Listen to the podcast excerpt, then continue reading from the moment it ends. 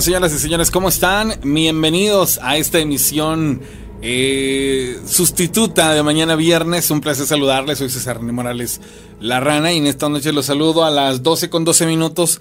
Error mío, me quedé eh, esperando que terminara una canción, no le puse el autostop y cuando me di cuenta ya estaba la otra. Entonces, fue un error mío, ok, me disculpo por esta parte. Arrancamos un poquito eh, tarde por esta situación, pero me da muchísimo gusto poderle saludar, escucharle eh, cuando nos cuenta sus relatos a través de el 271 71 75 945 y también decirle que se puede comunicar con nosotros vía mensaje de WhatsApp al 271 788 65. ¿Sale? Saludos a Héctor Rafael Marcelino Carrillo Montiel. Desde Coaxacualcos, Veracruz, a Ingrid Oria, a Javier Ruiz, al Chino de Oro. Le mando saludos también enormes a Félix Ortega, a Dionella Alfonso, a Pati Rodríguez, a JR Arevalo, al Diablito Witt, al Nieves, a Tita, a Jorge Sánchez, por supuesto, a Flor. Hola Florecita, ¿cómo estás? Jorge Sánchez, a Matilde Navacruz, a Ana Karen Montiel, a Leide Mendoza, a Rosy, hola Rosy, a la señora Miralda en Monterrey, ¿cómo está señora Miralda? Bueno, antes de que nos vayamos a cualquier cosa, y esto este, pues en el tenor de, de cómo deben de ser las cosas, el día sábado me voy a conectar, eh, no sé, pero va a ser en la noche, ¿ya?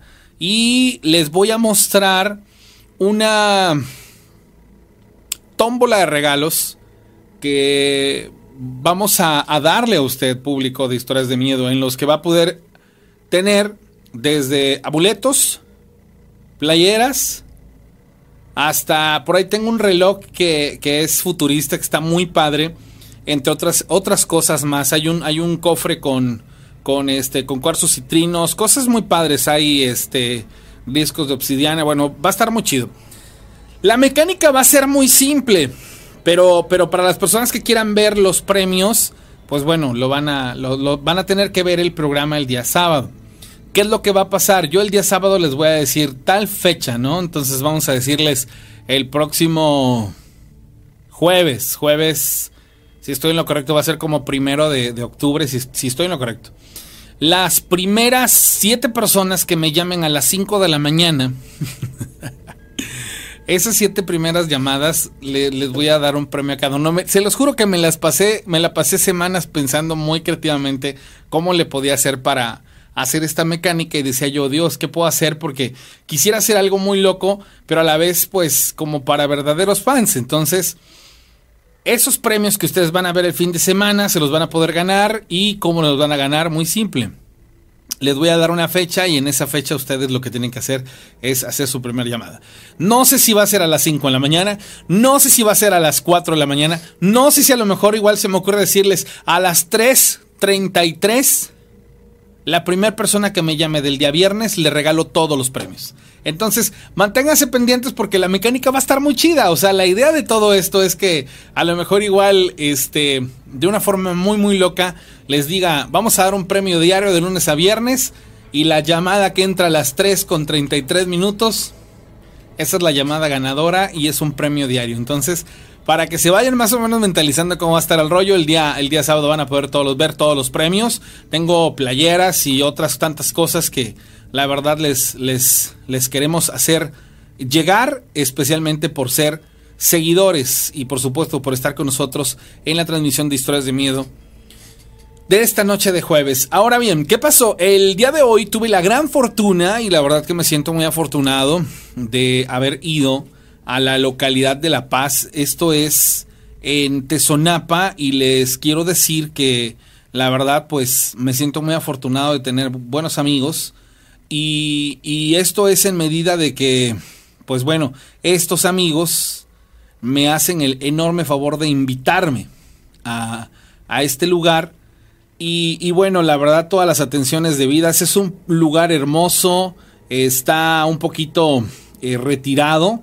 Hay que subir un cerro, una montaña, está padrísimo. Las atenciones, todo lo demás, no, hombre, o sea, cosas muy, muy bonitas, muy padres.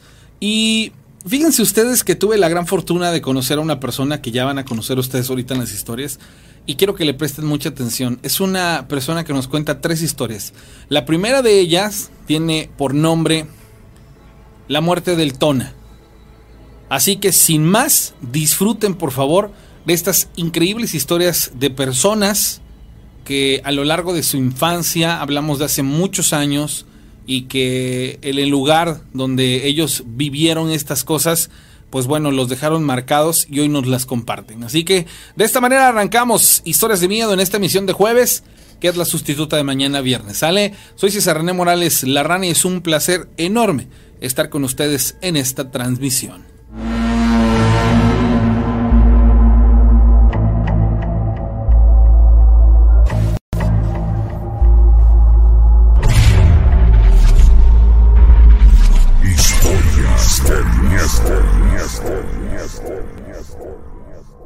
Bueno, hola, ¿cómo están? Eh, mi nombre es Filiberto. Es, soy de aquí, de la comunidad de La Paz. Nací en La Toma, pero actualmente vivo aquí. Y quiero contarles la, la historia de los tonas según la, la creencia y la cultura de mi región. Miren, el tona es un es algo tal vez mítico. Resulta que los antiguos decían que para que un niño tuviera después de nacido fuerza, buena suerte, este, sobre todo fortaleza para el trabajo, tenía que tener un tonal, es decir, mm, algo así como una sombra y entonces resulta de que llevaban al recién nacido a lo más espeso de la montaña. Lo dejaban un ratito y entonces la montaña se encargaba de ponerle su compañero, su tona, su sombra, que podía ser un ave, una serpiente, un zorro, por ejemplo, cualquier animal de monte. Ese pasaba por ahí, por donde estaba el niño, y bueno, ya quedaba, quedaba algo así como consagrado al niño, es decir, era su ayudante para toda la vida. Bueno, sucedió hace muchos años un caso muy raro, pero bueno, verídico. Aquí, por estos lugares, vivía una familia eh, que tenían una niña pequeña por lo que cuentan tendría unos cuatro o cinco años de edad. Los padres no sabían que tenía su tonal. Eh, y entonces, al poco, el hermano mayor sale de cacería a donde tenía un frijolar, una pequeña siembra de frijol. Y entonces, este, llega con la noticia a su casa y le dice, papá, tata, este, en el frijolar anda comiendo un temazate. ¿Y no lo viste? Pues no. Dice, pero mañana lo voy a cazar porque se ve que viene a comer tempranito. Al otro día cargó su escopeta y se vino. Eh, y sí, estaba amaneciendo cuando vio llegar al animalito. Era un animal pequeño, todavía tierno. Y él alegre por, porque lo iba a cazar, Ahí le, le pegó el escopetazo y lo mató. Feliz la cargó y se fue para su casa que está como a, estaba de aquí como a unos 200 metros, 250. Pero al llegar se sorprende porque su madre, su papá y sus otros hermanos estaban llorando. Y entonces dice, pues ahora qué pasó. Y entonces le dice, oye, ¿por qué lloran? Y entonces la mamá, muy consternada, le dice, hijo, tu hermanita se murió. ¿Cómo se va a morir si yo la dejé, se había levantado y estaba pidiendo café? No, está muerta. Entonces se mete para adentro y ve a la niña que estaba a media casa tiradita. Entonces deja a un lado el animal, al temazatito, que por cierto era una, un animal hembra, y ve a su hermana que en un costado tenía, tenía así señas como que le hubieran pegado un balazo. Y ahí se dan cuenta, porque el papá dice, mataste a la tona de tu hermanita.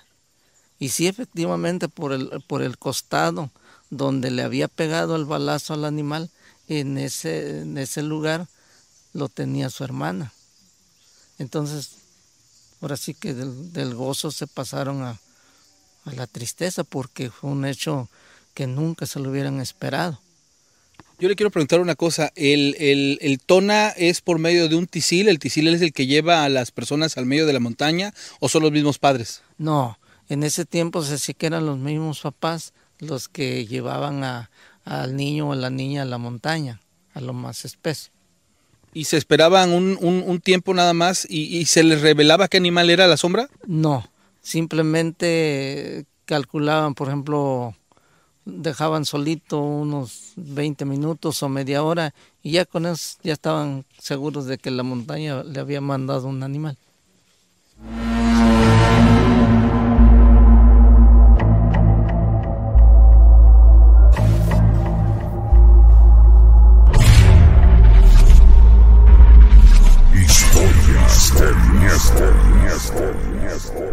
Una de las cosas fabulosas que, giraron en torno a esta historia es acerca de que, bueno, pues empezamos a, indagar, a investigar acerca de esto del tisil, cómo es que se daban este tipo de, tonas, cómo es que las personas hacían que, que los recién nacidos tomaran esta sombra para, para su beneficio y en diferentes culturas, diferentes personalidades eh, este, a lo largo y ancho de Latinoamérica y tal vez en el mundo seguramente, lo hacían de manera diferente. Me llamó mucho la atención que, que los indios americanos, ellos lo hacían con pieles de animales muertos precisamente por lo mismo, porque si el tona era asesinado, la persona que tenía impregnación de este tona este, también perdía la vida. Entonces había una línea muy delgada entre eso y, el nahualismo, ¿no? Pero en el nahualismo, pues la persona se transformaba en el animal. Digo, ya han dicho que, que precisamente para las transformaciones y en ciertos rituales, el primer animal que llega y come dentro del mismo ritual es el que le da, digámosle así, la característica a la persona para poderse transformar. Bueno, esto y otras muchas cosas más muy muy interesantes es lo que lo que la verdad pues bueno nos nos hicieron el gran favor de contarnos, de platicarnos. Más adelante les voy a presentar otra historia que se llama Alfonso el Loco. Es de verdad un caso de brujería que termina siendo algo paranormal, este muy muy increíble porque pues bueno, el desenlace tal vez no es el esperado, no es el que podíamos imaginarnos, pero bien vale la pena que, ustedes puedan de alguna u otra manera disfrutar de esta historia. Así que le damos la bienvenida y lo invitamos a que se comunique al 271 7175 945 para llamar en línea directa conmigo en este instante para contarme su historia o lo puede hacer al 271 700 8865 para mandar un mensaje de WhatsApp. Si lo quisiera ver, dice, qué gusto que haya sido esta comunidad. Ese señor es mi tío. Oye, pues muchísimas gracias a tu tío, Enrique Tepole. Ojalá el día que lo veas le platiques que lo viste en, en YouTube y que pues le, le mandamos un enorme saludo y por supuesto el agradecimiento por este, su participación y, haberme contado esta historia tan impresionante. El lugar en donde estaba, estábamos pues situados, les he de decir que es arriba de la montaña, había una preciosa vista, un mirador increíble. Y bueno, pues tuvimos la gran oportunidad de estar en este, en este lugar y, bien valió la, pena. Vamos a, voy a platicarles ahorita la historia de, de, de Alfonso, bueno, este coso Poncho Loco quiero que la escuchen, es una historia muy buena y pues en, un momento más se las voy a, este, a compartir, no sin, sin antes reiterarles qué es lo que vamos a hacer este fin de semana. Mientras tanto, dice, dice Onta el Pavo, aquí está, de azul. Aquí estoy, aquí estoy, perdón. De, barba partida. Estaba, sí, me lo oculta la barba, ¿verdad? Pero bueno, aquí estoy. Eh, una disculpa, pero bueno, aquí estoy eh, escuchando atentamente lo de la, lo de la eh, historia esa que acabamos de escuchar, esas historias que se presentan en lugares rurales, alejados, que solamente las pueden contar quienes las vivieron de cerca. Estos señores mayores de edad regularmente tienen historias muy interesantes que a todos nos terminan resultando atractivas y que le puedes dar credibilidad desde el momento en el cual es una persona mayor la que te lo está contando. Difícilmente alguien de nosotros podría pensar que un señor de avanzada edad va a estarse inventando una historia solamente para tener protagonismo en un programa como este. Evidentemente, si nos lo contó así como lo hizo es porque es una vivencia, es una realidad que esto aconteció, que eso sí fue eh, real y evidentemente le hemos de dar todo el crédito. Es ahí cuando vienen las preguntas de, de eh, la ciencia, cómo no le da validez a estas versiones. De verdad, hay alguien que, que, pueda pensar, siquiera a, atreverse a creer que alguien común como este señor mm, va a estarse inventando, darse a la tarea de inventar una historia, nada más por tener un poco de, protagonismo, pues como que no va, ¿no? Y aparte de eso, ejercer la autoridad por su edad y al momento de contarnos la historia dices los datos, las especificaciones, dices, ¿qué tiempos aquellos? Vamos a la llamada telefónica, bueno. ¿Qué tal? Hola, buenas noches. No, pues, este, oh, pues nomás estaba llamando pues porque me acordé de una de una de un relato o de una historia que una señora contó hace un par de meses atrás. Nomás que la señora que ella dijo que ella tenía uh, así, uh, más o menos como, como le llaman ellos, ¿cómo le llaman? ¿A qué te refieres? En forma, en forma de, de, de, venadita. Ah, ok, ok, ajá. ¿Se acuerdan? Sí, sí, sí. Eso, de, de esa historia o relato, me acordé de la señora aquella, así como ahorita que estaba diciendo el señor que la niña esa tenía, ¿un qué? ¿Cómo se llama el animal? ¿Tosol o tosol? Tona. Eso, ajá.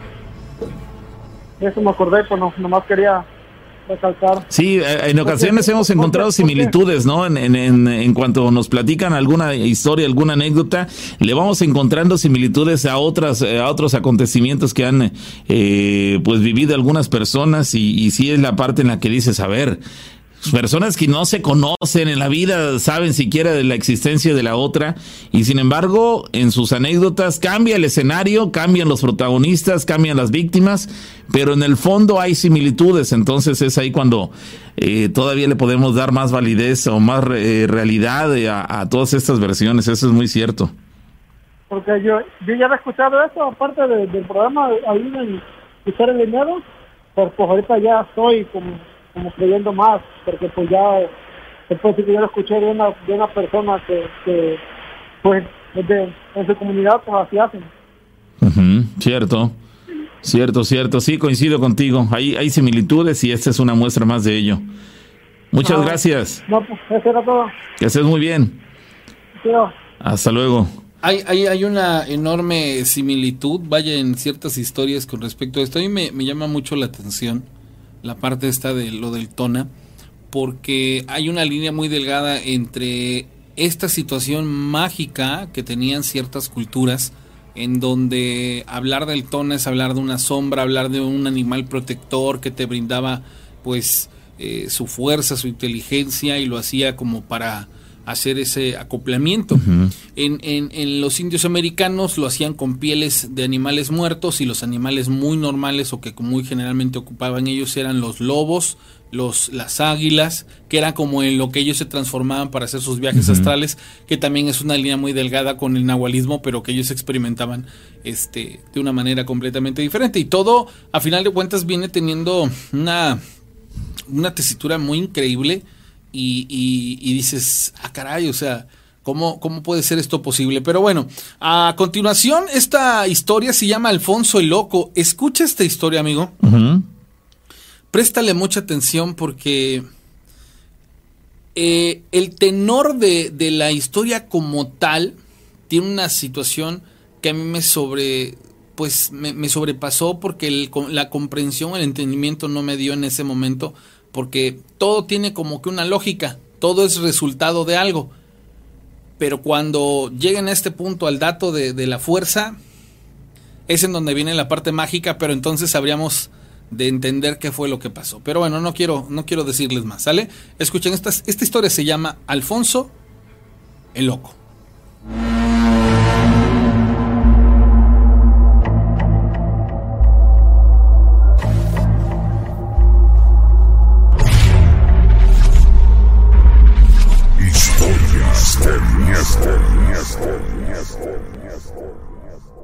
Bueno, eh, ahora quiero contarles un hecho. Esto no es un cuento, no es algo inventado, es algo verídico que sucedió eh, allá por los años 50, 45, 50. Resulta que por acá cerca este, vivía un muchacho que se llamaba Alfonso, un muchacho muy apacible, muy trabajador. Por cierto, decía mi papá que era muy amigo de él. Entonces, este, ambos a veces coincidían en los trabajos, se ayudaban, eran amigos. Entonces, pero un día acá abajo, en esa joya, estaba trabajando mi papá. Él ya se había casado, Alfonso ya se había casado. Estaba en Positos, esa, ese pueblo que ven ustedes allá abajo. Pero se dice que la suegra de él no lo quería porque ella quería que vivieran allá pero Alfonso tenía su terrenito acá arriba. Entonces hizo una chocita por acá cerca y este y ahí vino a vivir sin el consentimiento de la, de la mamá.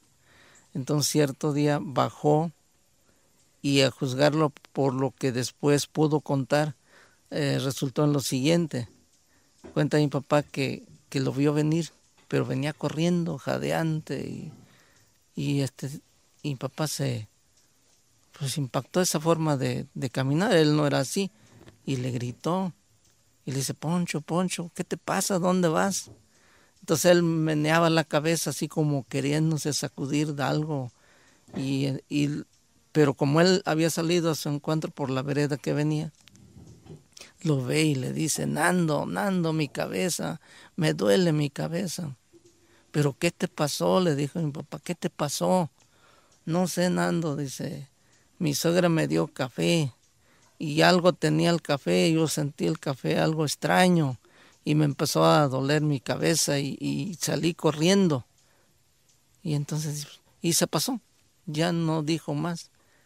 Llegó allá a su, a su choza y este, ahí se, ahí perdió totalmente la razón la gente empezó a, notar que algo extraño estaba sucediendo. Al poco, dos, tres días, andaba Alfonso ya más apacible, pero con la vista perdida, avisándole a la gente que iba a matar un, una res y que iba a vender carne. Bueno, y la gente decía, bueno, pero pues si Poncho es pobre, ¿de dónde sacó la vaca o el toro?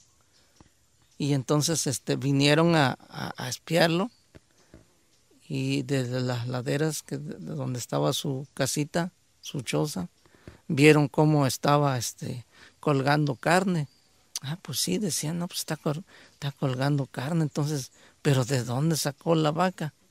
Pero acercándose más se dieron cuenta que no era una vaca, porque la cabeza pues era de burro. Y este, y ya entonces dicen, no, pues entonces él menciona que es una vaca, pero en realidad es un burro. Y no, pues ya, todo el mundo se puso a, en alerta, ¿no? Pues Alfonso se puso loco porque dice que tiene carne de res y, la verdad es un burro. Y este y se pusieron de acuerdo, dicen, no, pues vamos a, vamos a agarrarlo, vamos a llevarlo con, con el médico, a ver con quién. Entonces no había médicos por acá. Este, vamos a reportarlo a la autoridad. Ahí luego se dieron cuenta de que andaban buscando el burro, unos señores de presidio con más razón se organizaron y alrededor de 20 gente de los más fornidos, porque este señor era, un muchacho muy fuerte. Quisieron agarrarlo tempranito, pero no, la fuerza de los 20 hombres no era suficiente, los golpeó, los pateó, lo golpearon también, le quitaron el machete, el hacha que tenía ahí para que no lo pudiera hacer uso de ellos. Por fin lo sujetaron, lo amarraron y se lo llevaron a entregar a la autoridad de presidio. diciéndole cómo lo habían encontrado. Entonces la autoridad en aquel tiempo dijo, no, pues este muchacho pues no tiene otra cosa, perdió la razón, está loco. Entonces hicieron lo posible y lo llevaron mm, a Orizaba para que ahí lo trataran, trataran su, su demencia. De Orizaba lo pasaron a México. Allá estuvo en, ese, en ese hospital, pero al poco tiempo, poco más del año, regresó y pues no tenía dinero, no tenía nada, incluso venía con la bata que les dan allá. Y por lo que él dijo, se vino caminando desde México hasta acá. Le dijeron, esta vía te va a llevar a Veracruz, agarró la vía y se vino. Y llegó. Ya no intentó matar animales, pero sí empezó a construir una como casa. Tiene, todavía están los restos de esa casa tiene más o menos como 6 de ancho por 9 de largo. la altura es como de unos 1,80.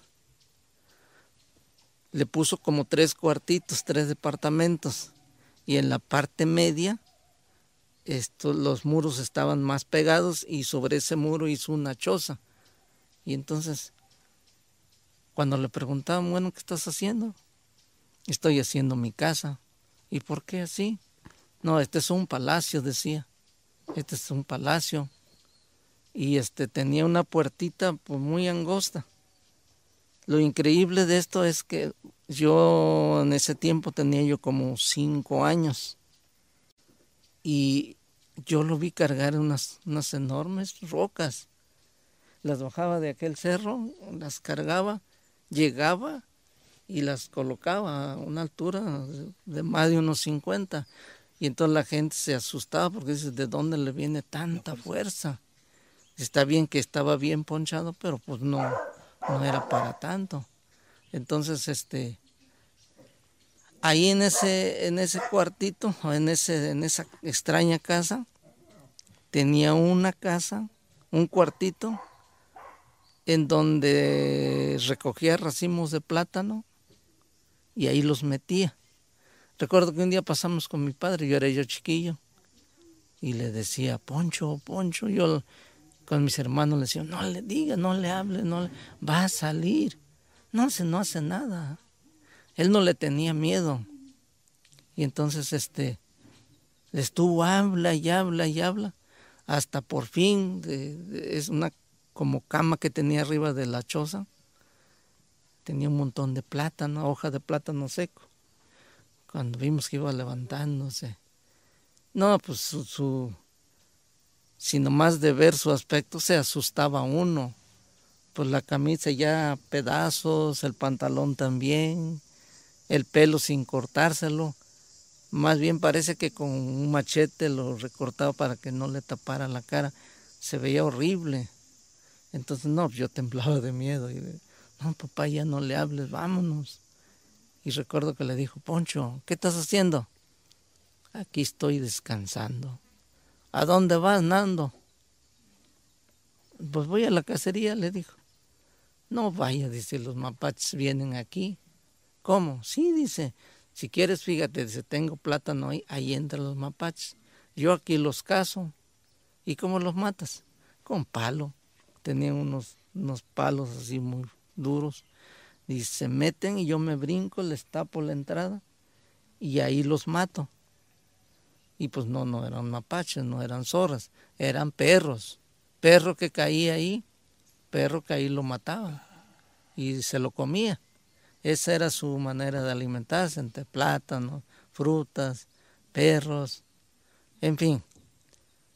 Lo, lo más difícil estuvo cuando empezó a hablar de que se iba a comer una muchacha, una mujer. Entonces sembró el terror, ¿no? Porque este, a varios les dijo, incluso a mi papá un día le dijo, ¿sabes qué, Nando? Dice, por aquí pasan unas mujeres bien bonitas. Y él, siguiéndole la corriente, decía, ¿a poco sí te gusta? Sí, Nando. Dice, pues, pues búscate una señora para que te ayude. No, Nando, dice, si yo no quiero eso. Entonces, esas se comen, dice. ¿Cómo se comen? Sí, dice, y están bien sabrosas. Dice, voy a cazar una y la, la, voy a comer, vas a ver, y vamos a vender la carne. ¿Me ayudas? No, yo no. No. No, a partir de esos comentarios, por ahí bajaba era su camino hacia el arroyo. Iba cargando muchos botecitos. Antes había de esos botes de chile o hay de esos de lata. Se los regalaban por ahí y cargábamos un montón de botecitos.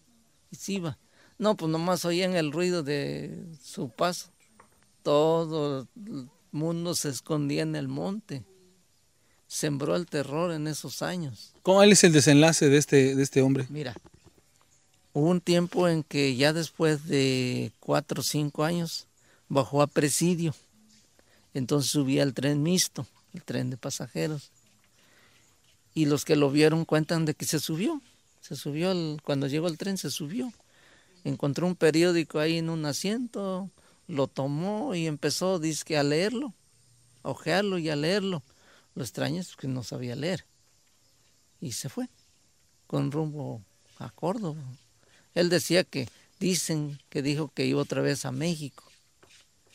Ese fue su último viaje porque jamás volvió a regresar.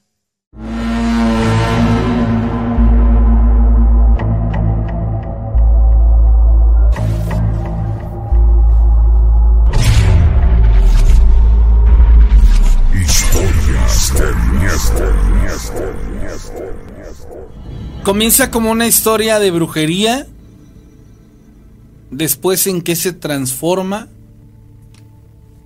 y cómo acaba. O sea, ni siquiera hay un desenlace de la persona. no se supo más de él, ¿no? No se supo más de él.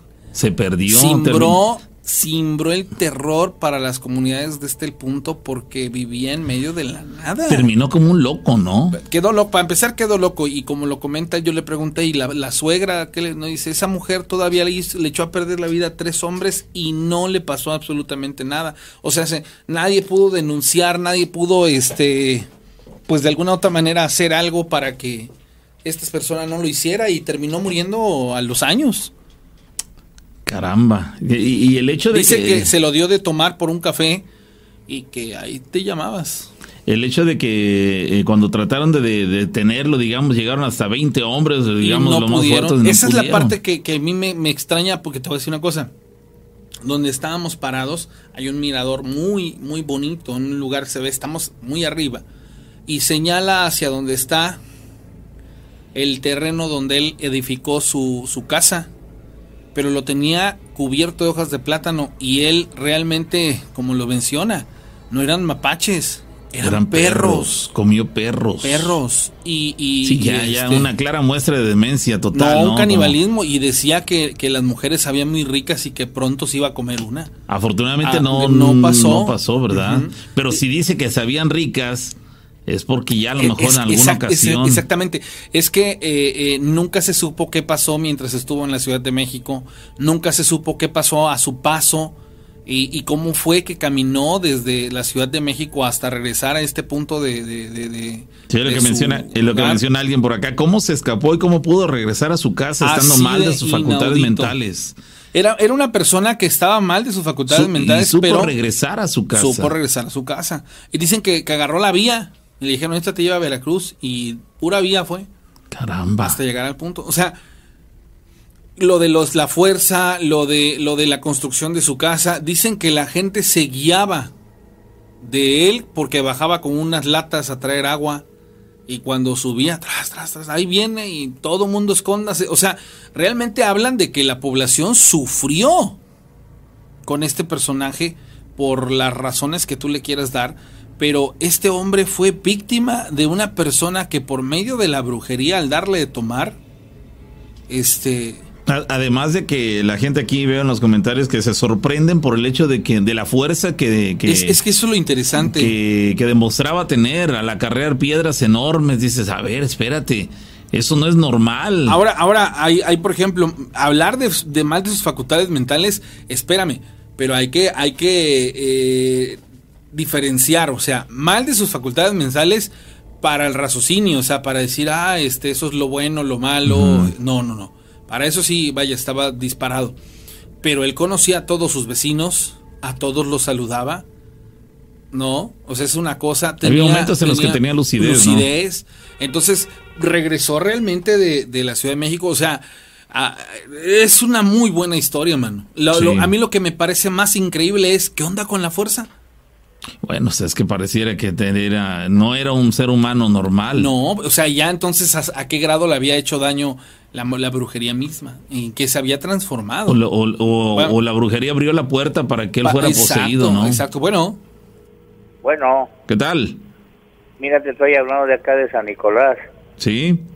Mira, te quiero contar algo acerca a lo mejor de eso. Por aquí por la vía hace años hace aproximadamente yo estaba chamaco, yo tenía como unos, no tan chamaco. Bajaba un señor por la vía, todo barbón, con un costal a memes y, su pelo largo más. ¿Qué no sería ese muchacho? Mm. Pues mira, te he de decir que la persona que me lo contó dice que él tenía cinco años cuando le pasó esto a Alfonso. Entonces hablemos de que Alfonso, si le aumentamos 60 años que, tiene hoy en día esta persona, y en aquel entonces Alfonso ya tenía unos 25, a estas alturas si viviera tendría que tener más de 80 años. Por el estilo y calidad de vida muy seguramente habrá muerto hace 20 años por lo menos, y de 60 años. Hace 20 años estamos hablando del 2000. Más o menos en qué fecha fue lo que tú mencionas. No, pues tiene aproximadamente yo creo unos, unos 30 años, man. Pues entonces pudiera ser. Sí, él, y no nomás bajaba una vez, bajaba varias veces y volvía a subir. Que, bajaba por aquí. Es que iba dicen que a Omealca y todo eso. Es que esa, es la parte que mm, eh, quizá no concordaría con la historia, ¿no? Porque aparentemente alguna ocasión pasó porque lo llevaron, digamos, al, al a la ciudad y, regresó por las vías, pero pues digo, regresó y nada más pasó por todos esos lugares, pero fue de paso, en, vamos, no, no se estableció en ningún lugar, él continuó su camino hasta regresar a su tierra.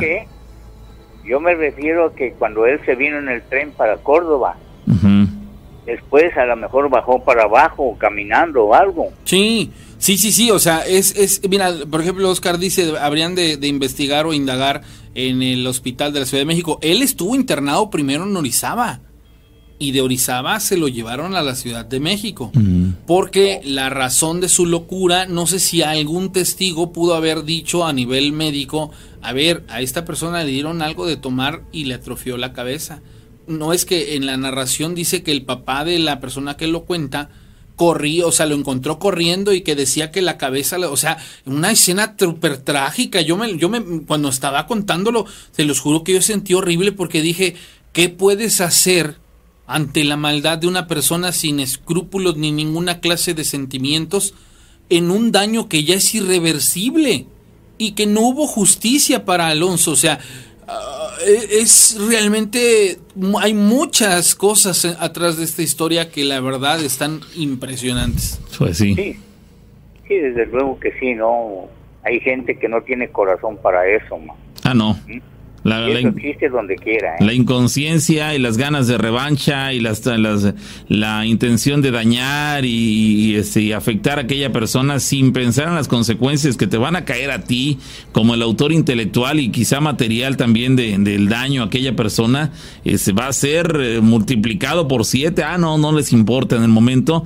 Quizá después se arrepientan, pero ya es demasiado tarde. El daño ya lo están sintiendo en carne propia y ya no hay marcha atrás. Vamos, el daño lo hicieron y ahora ellos les está cayendo este, el karma y, como decimos comúnmente, la voladora. Entonces, eh, lamentable porque le arruinaste la vida a otra persona y te la arruinaste también a ti mismo. Entonces, eh, pierden los dos por todos lados y, el final no hay ninguna historia feliz. Yo tengo una zozobra sobre la persona cuando yo le pregunto al final de la historia, le digo, ¿y qué pasó con esa mujer? Y cuando dice, nada. De hecho, se dice que le arruinó la vida a otras dos personas más. Y dices, ¿Ah? Sí. O sea, ¿cómo? Bueno, pues ahí está, amigo. Muchas gracias. ¿eh? Te agradecemos el dato, hermanito. Muy seguramente, así como, como el caballero de la llamada, este, otras personas más pueden identificar a este tipo de personajes mm. que en la ciudad de pronto aparecen. dice alguien, yo a veces creo que todo lo que vemos en las, en las caricaturas y películas de monstruos y demás, eh, de superhombres, de algún lugar debieron haber salido, sí, a mí no me parece nada extraño que, que, mm, por ejemplo, las personas que aseguran haber visto a la llorona o a esa mujer con una bata o vestido blanco, con el cabello hacia el frente, así como salen en las películas, hay quien asegura ese, sí, es que así como fue de la película tal, así es como yo lo vi o yo la vi. Ese, y dices, bueno, entonces creo que, que los escritores de esas películas eh, pues de algún lugar toman estas, este, la base para crear sus, sus historias y, pues la base es justamente las vivencias que seguramente indagarán en, en, en, la gente común. Y, pues de ahí se basan, ya después ellos le, le meterán mucho de ficción y un rollo ahí, este, eh, pues inverosímil, pero que bueno, termina siendo interesante la historia o la película, pero, pero de algún lugar surgieron, pues creo que surgen de la realidad de la realidad de las cosas. En todo momento yo, yo siempre y de un punto de mi vida para acá este, he considerado, pensado, eh, llevado a, prácticamente a considerar una situación muy real que eso que le llamamos ciencia ficción no es nada más que el reflejo de la realidad. Sí, sí. Lo, lo, lo catalogaron como ciencia ficción para darle un tinte de incredulidad y que la gente de alguna u otra manera pues no se sugestione porque lo único que provocas es una sugestión. Pero más allá de eso, yo dudo mucho que sea, como se dice tal, una, una vil mentira. Dice, buenas noches, te quiero contar una historia que le pasó a mi familia. Cuando mi mamá era una niña, te voy a contar que un día mi abuelo, papá de mi mamá, venía de su trabajo y se le apareció adelante de él un demonio y contaba que esa cosa era como pintar, como pintan a los demonios. Y dijo que si ya sabía que sus hijos eran de él. Ah, eso fue lo que el demonio le dijo. Sí, sí, sí. Dice que por qué decía eso, se lo dijo a la, a la abuela. Dice que ella había ido a un cerro a Catemajo, le dijo el nombre del cerro, pero no lo recuerdo en este instante, a hacer un pacto donde ella entregó a las generaciones de sus hijos a cambio de lo que ella quería. Incluso le dijo que si lo que quería era comprobar, le revisar la muñeca a su mamá, ya que en ella le había hecho un corte para hacer el ritual y en dicha herida le había introducido unos polvos para cerrar el trato. Nunca supo mi abuelo qué fue lo que ella pidió. ¡Hala, qué fuerte! ¡Qué horrible! ¿Cómo puede una persona hacer eso? Bueno. Sí, buenas noches. ¿Qué tal? Ah, ¿Cómo están, muchachos? Este, mira, te llamo, apenas voy sintonizando, me acabo de subir a mi vehículo y empiezo a sintonizar la estación. ¿Quién habla? Ya, soy Radio Escucha, te hablo acá de Tres Valles. Mi nombre no te lo puedo dar por cuestiones pues personales, ¿no? Eh, hace algunos meses atrás yo te llamé para contarte una historia ahí en Tierra Blanca, una maestra que este llena de vida, muy amiguera y todo el rollo, ¿no? Y nomás de repente un día de la noche a la mañana me enfermó, así gravemente enfermó. Eh, me comentaban, eh, ella era mi clienta en mi negocio, pues me dijeron, no, pues sabes que fulana tal está muy mal, ¿cómo? Pero si apenas ayer vino y estaba muy lleno de vida, pues está muy mal, casi para morirse. Entonces ya pues preguntando, ya sabes, el chisme le gana a uno, empiezan a preguntar, bueno, ¿y qué pasó? No, pues tuvo eh, diferencias con otra persona de muy mala leche, y pues dicen que esa persona buscó a otra persona para que le hicieran un trabajo. El caso es que a esa maestra pues no le hallaban nada, nada, nada, nada. Médicos, este, y para y abajo, y nunca le encontraban nada. Se fue poniendo flaca, flaca, flaca. Entonces me dice uno de mis trabajadores que hace unos días falleció la maestra a raíz de esa brujería que le hicieron. Así es la situación con esta. Este, te lo comento a raíz de que te vuelvo a decir, tengo, empiezo a sintonizar estoy escuchando esas maldades que hace la gente. ¿Hay, hay, una, hay un indicio de, de quién fue la persona que le hizo esta maldad? ¿Familiar, amigo, vecino? Mm, pues es una vecina. Ah, o sea, ese fue un caso muy sonado ahí en esta colonia. ¿Y, qué argumento, qué argumento se da para, para, para que una persona haga algo tan bajo, tan horrible? verdaderamente no. Eh, ahorita es imposible que yo recuerde. Lo que sí recuerdo que me platican que esa persona le dijo de mí te vas a acordar. Y de ahí empezó para abajo y para abajo y para abajo hasta el punto en que falleció la maestra. Una maestra muy tratable, era, pues creo que daba educación física, era muy, muy, amiga, muy amigable, muy tratable. Sí, este, pero desafortunadamente falleció, nunca dieron qué enfermedad tuvo. Simplemente ahora sí todos se lo achacan a esta persona que tuvo su, su diferencia conmigo, de mí te vas a acordar. Y a raíz de ahí, abajo hasta que falleció la maestra. Imagínate el, el, grado, del nivel de maldad, de, de, mala intención que puede llegar a, tener una persona hacia otra al grado de decirle, de mí te vas a acordar y tanto se acordó que acabó hasta con su vida. Eh, eh, Así es. Caramba. No, sé si tenga tiempo de contarte otra. Sí, adelante, por favor. Mira, eh, mi mamá es una persona muy buscada ahí en el barrio por cuestiones de que te inyecta, te va este, a hacer un rosario en, en las este, en los novenarios, en los ¿cómo en los velorios y todo eso. Entonces mi mamá no tiene miedo así a cosas así, ¿no? Este, enfrente de la casa había una vecina que a la vez su mamá decían que era bruja entonces, pues le llamaban a mi mamá para que le ayudara a asearla y todo el rollo. No, pues ayúdame a asear a mi mamá, que mire, que acá, que... Pues usted es más de esas cosas. Y sí, mi mamá iba a asear a la señora. Entonces mi mamá un día llega con los ojos así de, pues hablando desorbitados, ¿no?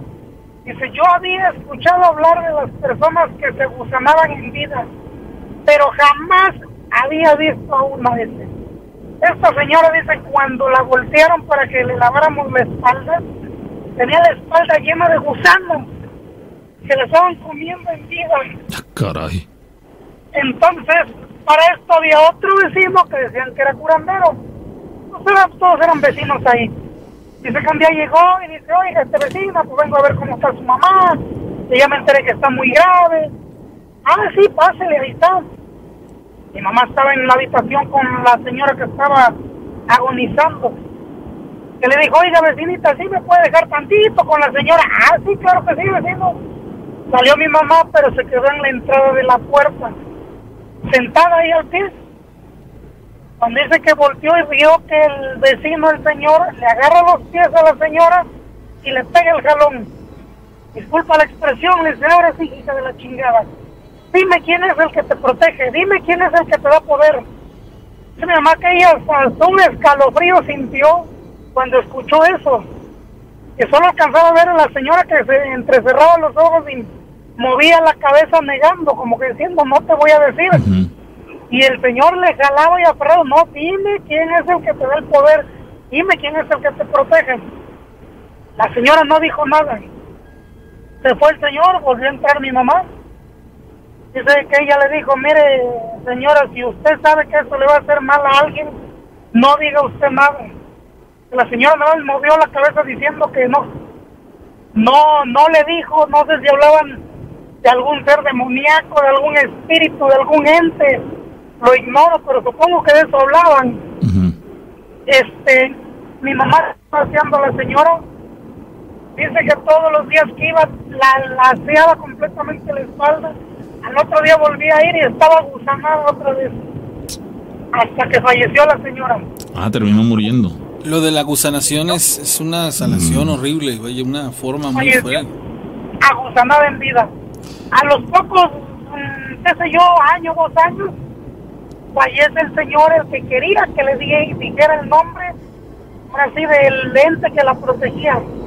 A ese señor yo estuve ahí porque este, sus hijos eran mis amigos ese señor, un 23 de diciembre, pasó con uno de sus hijos y dice, estoy matando un cochinito porque al rato los quiero todos reunidos en mi casa. Ah, sí, claro que sí. Como a las dos horas nos avisan, está el vecino muy grave. No puede ser, si acaba de pasar invitarnos para mañana 24, pues está muriendo. Al otro día 24 el señor falleció y nos tuvo a todos reunidos en su casa y el cochino fue para el velorio. Ah, cuando, lo, estábamos velando, pero para eso el señor lo, lo metió en un hospital, los, eh, ya dijo el médico, llévenselo a su casa porque no va a sobrevivir. Cuando lo íbamos bajando del taxi, su hijo y yo se nos murió en los brazos. Lo metimos, empezó el velar. Al momento que lo metimos, su esposa tenía un catre. Se metió una gallina y se le paró por la parte de la cabeza. Y espantaban a la gallina y la gallina no quería salir. Y al rato, en la parte donde él hacía sus curaciones, era un ventarrón, pero un viento terrible. Y si salías de la parte de enfrente de la casa, era un sol, pero de ese sol que hasta te lastima la vista. Y en la parte de atrás era un viento, pero viento. Hacía algo terrible. Este, yo nada más de recordarlo, hijo, el hombre siempre escalofríos. Este, y falleció el señor, también falleció. Así de esa, son las experiencias que yo te puedo decir que viví muy de cerca. Y tú las viste, las viviste en carne propia, ¿no? La del señor, sí. ¿En el señor? La, señora, mi mamá, porque eh, me las contó porque pues, ella era la que iba a hacerlo. Lo del señor sí lo viví yo en carne propia. Sí, todo lo vi, se me murió en mis brazos y en los brazos de su hijo cuando lo íbamos bajando del taxi. Cómo entró la gallina cuando lo tenían en el catre. Cómo en la parte de atrás era un ventarrón terrible y enfrente era un sol que lastimaba a veces que te quema. Eso sí lo viví yo. Pues vaya, lamentablemente y como podemos eh, volver a constatarlo, eh, los finales, los desenlaces, las eh, finales son lamentables de parte de los dos lados, vamos, tanto la mujer que, que padeció un agusanamiento de su cuerpo durante cierto tiempo antes de morir, hasta este hombre que también hasta el último instante, después de fallecer, el asunto de la gallina, el tema de que enfrente hacía calor, estaba el sol intenso y del otro lado este, estaba el viento este, en lo que este, dice, caramba, todo, no, nada cuadra, todo ahí eh, eh, daba indicios de que había algo anormal, algo sobrenatural en torno a sus fallecimientos y este, y pareciera que ninguno de los dos eh, murió como, como tendría que morir cualquier persona, ¿no? No, pues no, así que murieron muy feo, muy feo murieron. Sí, el señor murió, la última, no sé, le reventaron los intestinos por dentro Ah, se reventaron los intestinos, o sea, él gritaba terriblemente cuando estaba en agonía. Todavía me tocó escucharlo cuando lo iban pasando en el taxi al hospital. Pero pues de regreso igual, o sea, ya venía muy grave hasta que se nos murió cuando lo íbamos bajando. Fue una agonía terrible. ¿El, el fallecimiento de este hombre en qué año se dio más o menos? Mm, pues te estaré hablando de hace aproximadamente unos 25 años, 23, más o menos. Ok. Más o menos, sí. Tengo 43, sí, estábamos chamacos, más o menos. A, finales de los, a finales de los noventas, ¿no? Más o menos, sí. Bueno. Más o menos. Pues muy interesante, amigo. La verdad es que, que queda pues, una vez eh, muestra de que de que quien se mete a, ese tipo de asuntos regularmente no sale nada bien y sus fallecimientos son muy muy tristes para la familia, pero pues la familia yo creo en cierto modo están ya preparados desde el momento en el que saben que sus familiares están metidos en esos temas, ¿no? Pues sí, yo pienso que sí. Bueno. Pues muchas gracias, amigo. Pues ahí estamos, pásenla bonito. Que estés muy bien. Ese tipo de situaciones en donde las personas hacen brujería para la maldad y, por ejemplo, postrar a una persona a morir agusanada, créeme, lo debería de generar un karma tan espantoso que la persona que lo ejecuta, lo pide, lo hace, lo lleva a cabo, debe de, morir en el mismo tenor, man. O sea, yo esa, esa parte sí se me hace muy complicada de entender en la vida porque, pues sabemos que el karma es aquí mismo, ¿no? Y que todo lo que tú hagas mal lo vas a pagar, pero en medida a veces de ciertas circunstancias o ciertos casos en los que dices, la persona que hizo tanto daño murió así. No tan mal como merecía, ¿no? No tan, no, no tan dramáticamente ni tan mal como merecía. Oye, hay, una historia que, quiero compartirle a la gente, está muy buena. Este, yo ya tuve oportunidad de, de, leerla y se las voy a compartir un instante más después de la llamada. A, la, a la llamada primero. Bueno. Hola. Buenas noches. Bueno, sin lugar a duda. Bueno, ahí está. La, historia no es tan corta, es relativamente larga, pero es muy, muy interesante de principio a fin. Y, la, persona que nos la hace llegar, eh, simplemente desde el momento en el que lo menciona, eh, bueno, redacta la, la, anécdota, porque él la vivió, no se la contaron, él la vivió, la describe como nunca limpies el sudor de un cadáver, así lo menciona. Yo soy paramédico y lo que voy a contarles es una de las anécdotas más extrañas y escalofriantes que pudieron sucederme a mí y a mi amigo Víctor. Quiero, quiero, quiero aclararles que esta historia ya la hemos platicado de diferente forma. No es nueva. La de no, eh, le ha pasado a un papá que, que, le limpió el sudor a este al hijo. Otra en donde el, el trabajador le, le, dice al chalán, eh, límpiale el sudor y el por maldad también y en esta historia un par de amigos. o sea, eh, otra vez la similitud, otra vez la, similitud surge, dice, soy paramédico, lo que voy a contarles es una de las anécdotas más extrañas y escalofriantes que pudieron sucederme a mí y a mi amigo Víctor, quien tiene años trabajando en el eh, servicio médico forense.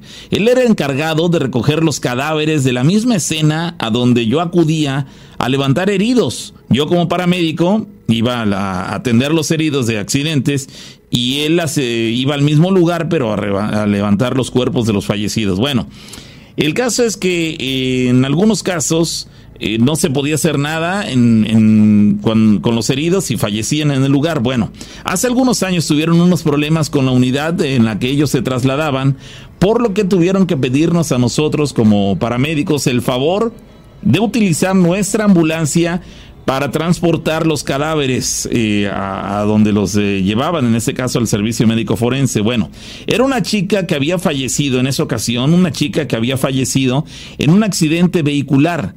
Su cuerpo era pequeño, era pequeñita, más o menos un metro cincuenta centímetros de estatura, y eso demostraba o denotaba que la chica, eh, lamentablemente, pudimos percatarnos de que estaba ebria al momento del accidente, aún olía alcohol. Su cuerpo, lamentablemente al momento del accidente, salió disparado por el parabrisas, cayendo aproximadamente a unos 6 metros de su auto después de haberse impactado contra un poste. Esa chica se golpeó el cráneo y se arqueó el cuello. Las vértebras evidentemente no soportaron la presión y falleció instantáneamente. Por eso es que siempre se recomienda el uso del cinturón de seguridad. Bueno, al llegar no había nada que hacer. La chica estaba sin vida, el cuerpo de 17 años estaba en el piso con la mirada perdida. Su posición era indolente, era escalofriante la posición en la que se encontraba su cuerpo. Se le revisó por protocolo básicamente, pero no presentaba signos vitales. Era evidente que la chica estaba muerta. Tenía una mirada fría, perturbadora, y yo sentía que al mirarla ella te regresaba la mirada. No parpadeaba, evidentemente, pero parecía responder. La cubrimos con una manta para poder esperar el peritaje. Llegó Víctor, mi amigo, el forense, y procedió a levantar el cuerpo. Se embolsó y nos pidió que lo lleváramos a la ambulancia. Eh, ese cuerpo subió a la unidad con nosotros y nos trasladamos al servicio médico forense. Ya que estábamos en el lugar, lo descargamos y colocamos en la plancha. Víctor me dijo que podía quedarme en el lugar si yo quería, que no había ningún problema de, que yo me quedara.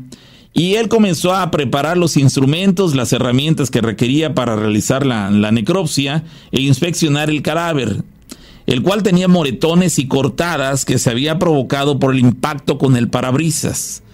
Mientras mi amigo realizaba la necropsia y cuando llegó a la zona de los pulmones, en un instante él se detuvo algo no cuadraba, no se sentía bien.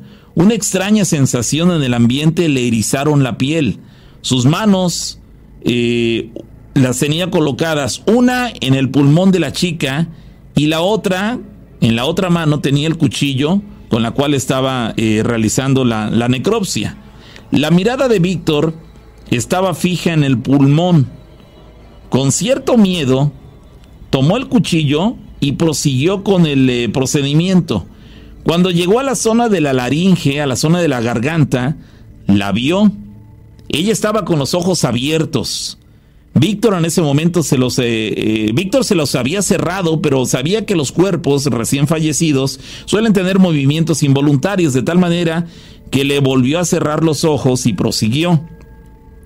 Cuando le tocó revisar el cráneo, empezó por cortar el cuero cabelludo. Le tapó la nariz a la chica. El cráneo se movía suavemente mientras Víctor trataba de fracturarlo adecuadamente. Eh, mientras Víctor hacía esto, notamos que la chica como que sonreía con los dientes expuestos ligeramente. No podemos eh, seguir con el procedimiento, dijo en un momento dado Víctor, no podemos seguir. Y en ese momento salió del lugar. Eh, cuando llegó el otro médico, le comentó Víctor lo que había sucedido y ambos fueron a la sala donde me encontraba yo. La niña estaba ahí sin expresión alguna. El doctor le dijo a Víctor que tomara las cosas con calma, que seguramente solamente lo había imaginado, que no pasaba nada. El otro doctor se puso los guantes y prosiguió con el eh, procedimiento. Terminaron y al regresar el cuero cabelludo a su lugar, se dieron cuenta que la niña los estaba mirando otra vez. Aunque estaban parados del otro lado de la plancha, solo hubo un silencio entre nosotros tres. Cerraron el cuerpo y llenaron los formularios correspondientes. Yo miré a la chica mientras ellos lo hacían. Cuando regresaron se dieron cuenta que el cadáver estaba sudando. Yo intenté limpiarlo y fue en ese momento cuando el doctor, eh, que menciona el apellido, no lo voy a decir, cuando el doctor, el colega de mi amigo Víctor, nos dijo, no, no, no, no, no, no la limpien, no le quiten el sudor. La niña no quiere irse sola. Si la limpian, ustedes al rato se sentirán mal. Déjenla, déjenla. Está buscando a quién llevarse. Algún familiar vendrá y la limpiará. Es mejor que sea uno de ellos para que la acompañe. Ante esas palabras nosotros nos quedamos callados y no hicimos nada. Más tarde llegaron sus padres llorando, reconocieron el cadáver y el doctor les mostró el cuerpo. Víctor y yo estábamos callados. Al final el papá fue quien limpió el sudor del cadáver. Después de todo, la niña no se fue sola. Minutos después de recibir el llamado de emergencia, porque había ocurrido un fuerte accidente, el cual se había presentado. Al llegar al lugar me di cuenta que era la camioneta en la que llegaron los padres de la chica y el padre había fallecido en el lugar. Su esposa estaba sana, no sufrió ningún golpe, pero el hombre murió tras golpearse la cabeza con el volante. A los minutos, ahí estaba Víctor, levantando el cuerpo, pero esta vez del padre.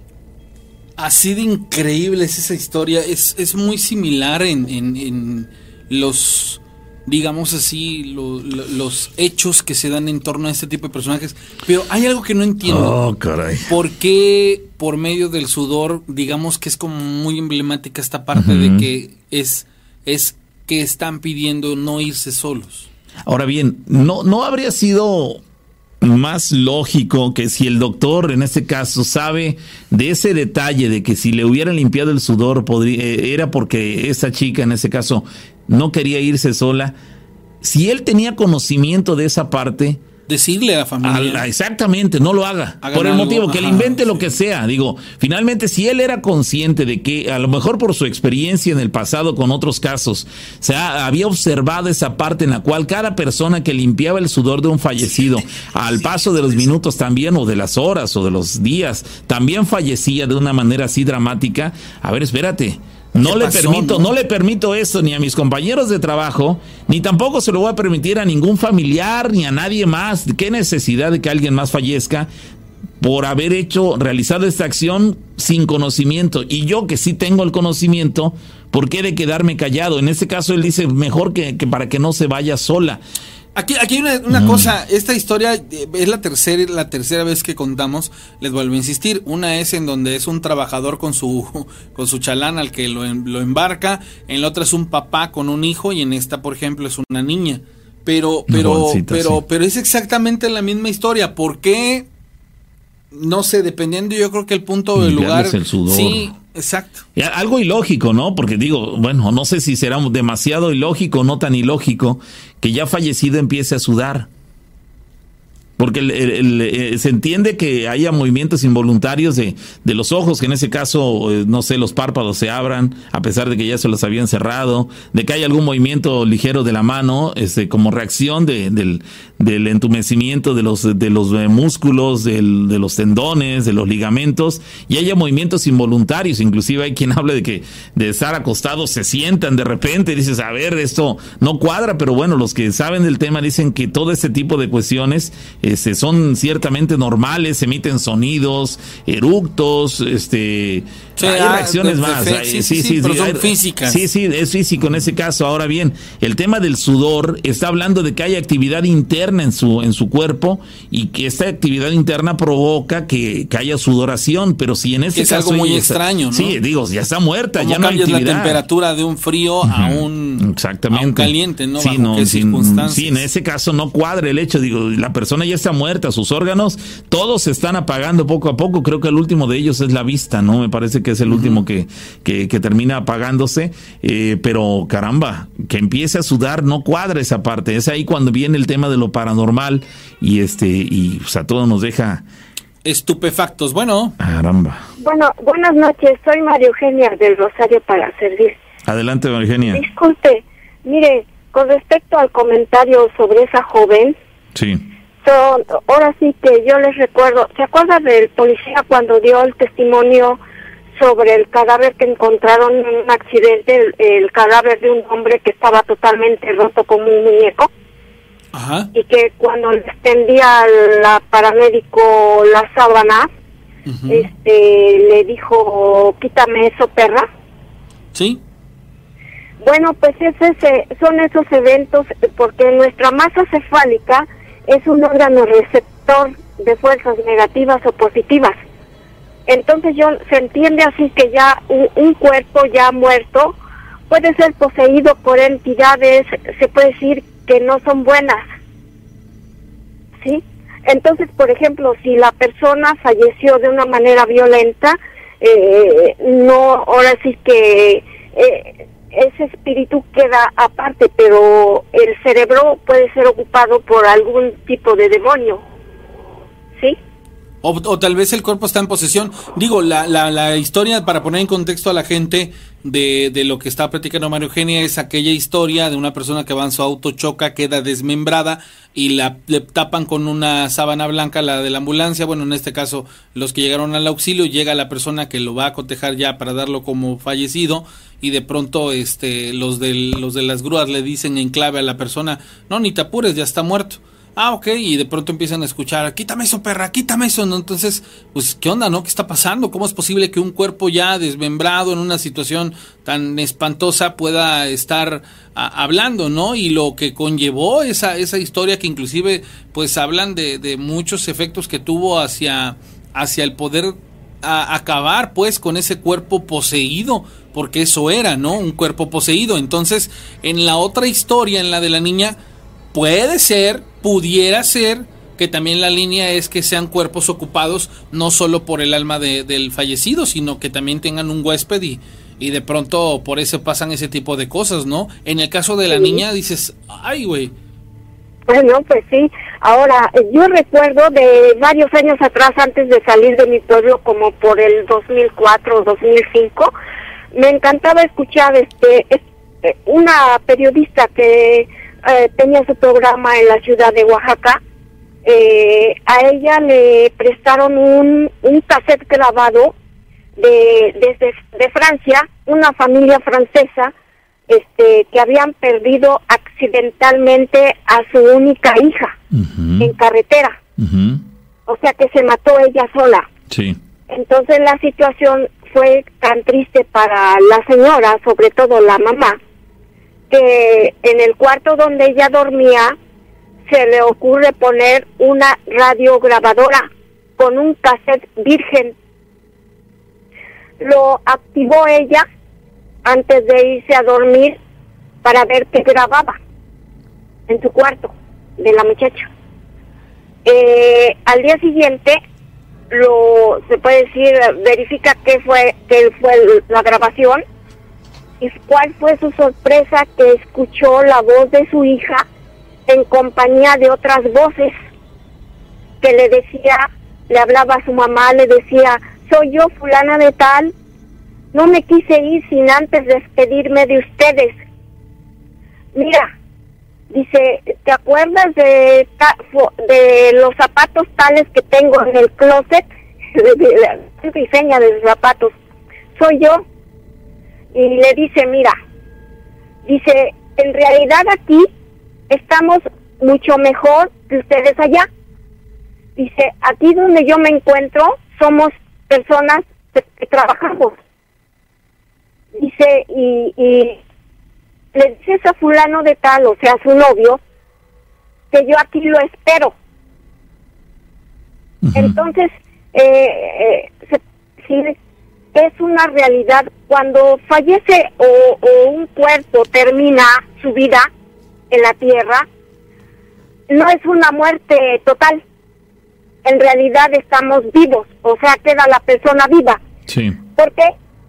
Porque eh, se puede decir, antes de salir de mi pueblo hubo ocasión, otro accidente, donde una jovencita eh, le llevaba alimentos a su papá. Ustedes saben que en el campo siempre se acostumbra a esto, de que le llevan al campo a, los señores eh, que están trabajando su comida. Pero resulta que el de la camioneta, en vez de orillarse para darle la bajada, resulta que, que fue como la parte media de la carretera y la baja, pero en el momento que baja la niña, le viene otro carro, se puede decir en sentido contrario, y, y la mata. Y la atropelló. Y en la camioneta de donde bajó la niña venía una maestra. Eh, cerró los ojos al momento de que vio pues que ya era cadáver, se puede decir, falleció la niña. Vio el espíritu de la niña llorar aparte, mirando su cuerpo destruido y, y la escuchaba que decía, no me quiero morir, no me quiero morir. ¿Cómo ven? Pues son de la... sí, estas son realidades. La realidad es, es de que ahora se puede decir, son, son cosas eh, verídicas. Ahora, con respecto a las maldades que hacen esas gentes que no tienen escrúpulos, es un karma, se puede decir que si no lo pagan en esta vida material, pero no saben lo que les espera después de la muerte. pero es lo interesante. Yo creo, yo creo que sí lo saben. La, la realidad es que el, la, la, el odio, la, la, lo malsano de sus intenciones lo ciega o la ciega y este y eso se antepone ante cualquier eh, eh, pues conciencia que pueda haber de, las repercusiones que va a tener eh, negativamente su vida en, al final, ¿no? Oye, pero yo aquí por ejemplo considero que es hasta injusto que no lo paguen en esta vida, porque por ejemplo esta mujer que echó a perder a tres hombres, o sea, dices, bueno, le dañó, mm, no sé, le fue mal una temporada, lo saló, güey. Sí. Pero lo desprendió de la realidad. Sí, entonces, con su vida. Eso está, está muy cañón. María Eugenia, bueno, llegamos a, este, vamos a, compartirles otra. ¿Qué pasó? Sí, miren, desafortunadamente si no lo paga la persona, lo percibe algún familiar cercano. Pero también es injusto. Y es injusto. Este, y eso también es este injusto, ¿no?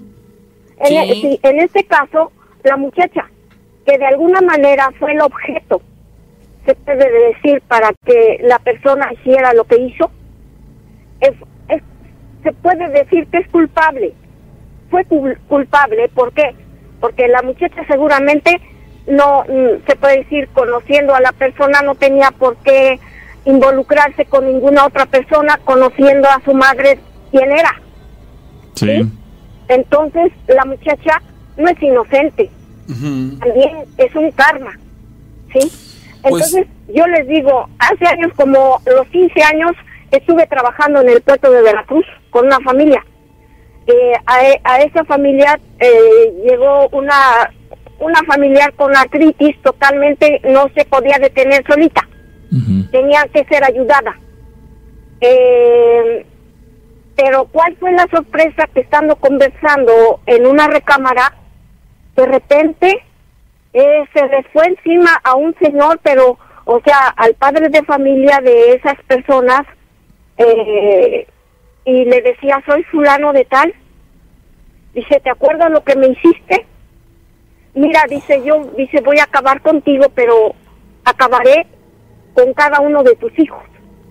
Y la querían detener y, y cuatro hombres no podían con ella.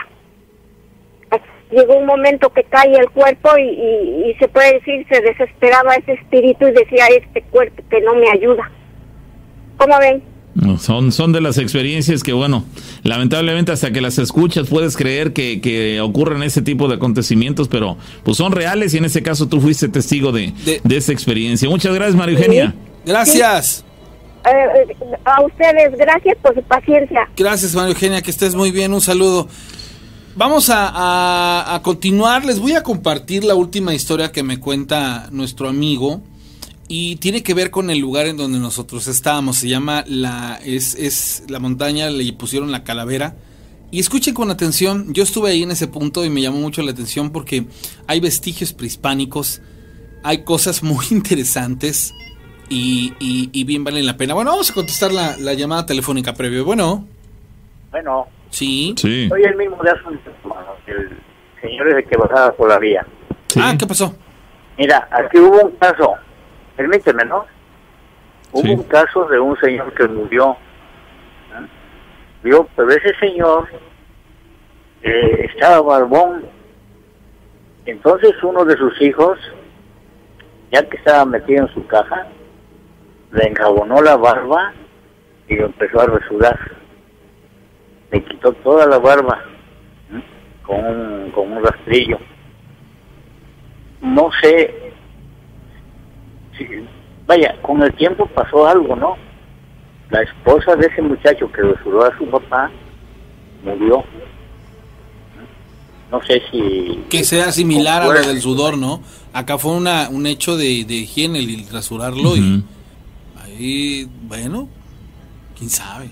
Sí, se las cuento porque estaban hablando acerca de Sí, eso, sí, sí, ¿no? sí, sí, coincide, ¿no? Con las Sí. circunstancias. Nada más que aquí, por ejemplo, dices, bueno, tampoco nomás por rasurarlo. También, caramba. Pues es que ya no sabes qué hacer, Habría, caramba. habría, habría que inducirnos a una corriente que trabaje este tipo de situaciones este como, como algo que se refleja en muerte para poderlo comprender. Digo, de antemano estamos en el limbo en el sentido de que no, no tenemos una referencia y hay muchos cuestionamientos lógicos para este tipo de situaciones. Amigo, muchas gracias por compartir esta, este detalle. Pues, mi rana, ahí Una- un abrazo, gracias. Y sí, ¿eh? hay muchas, muchas cosas alrededor de esto muy interesantes. Bueno, le- les termino de compartir las- la última historia. Escúchala, amigo, porque llama la atención Sí. dos, tres efectos que, que vienen ahí al interior. Les pongo ahí unas imágenes de las piezas arqueológicas que encontró este señor en su montaña, prácticamente. Y, y muy interesante. Sale y al final les platico también algo, algo, algo este, padre de todo esto.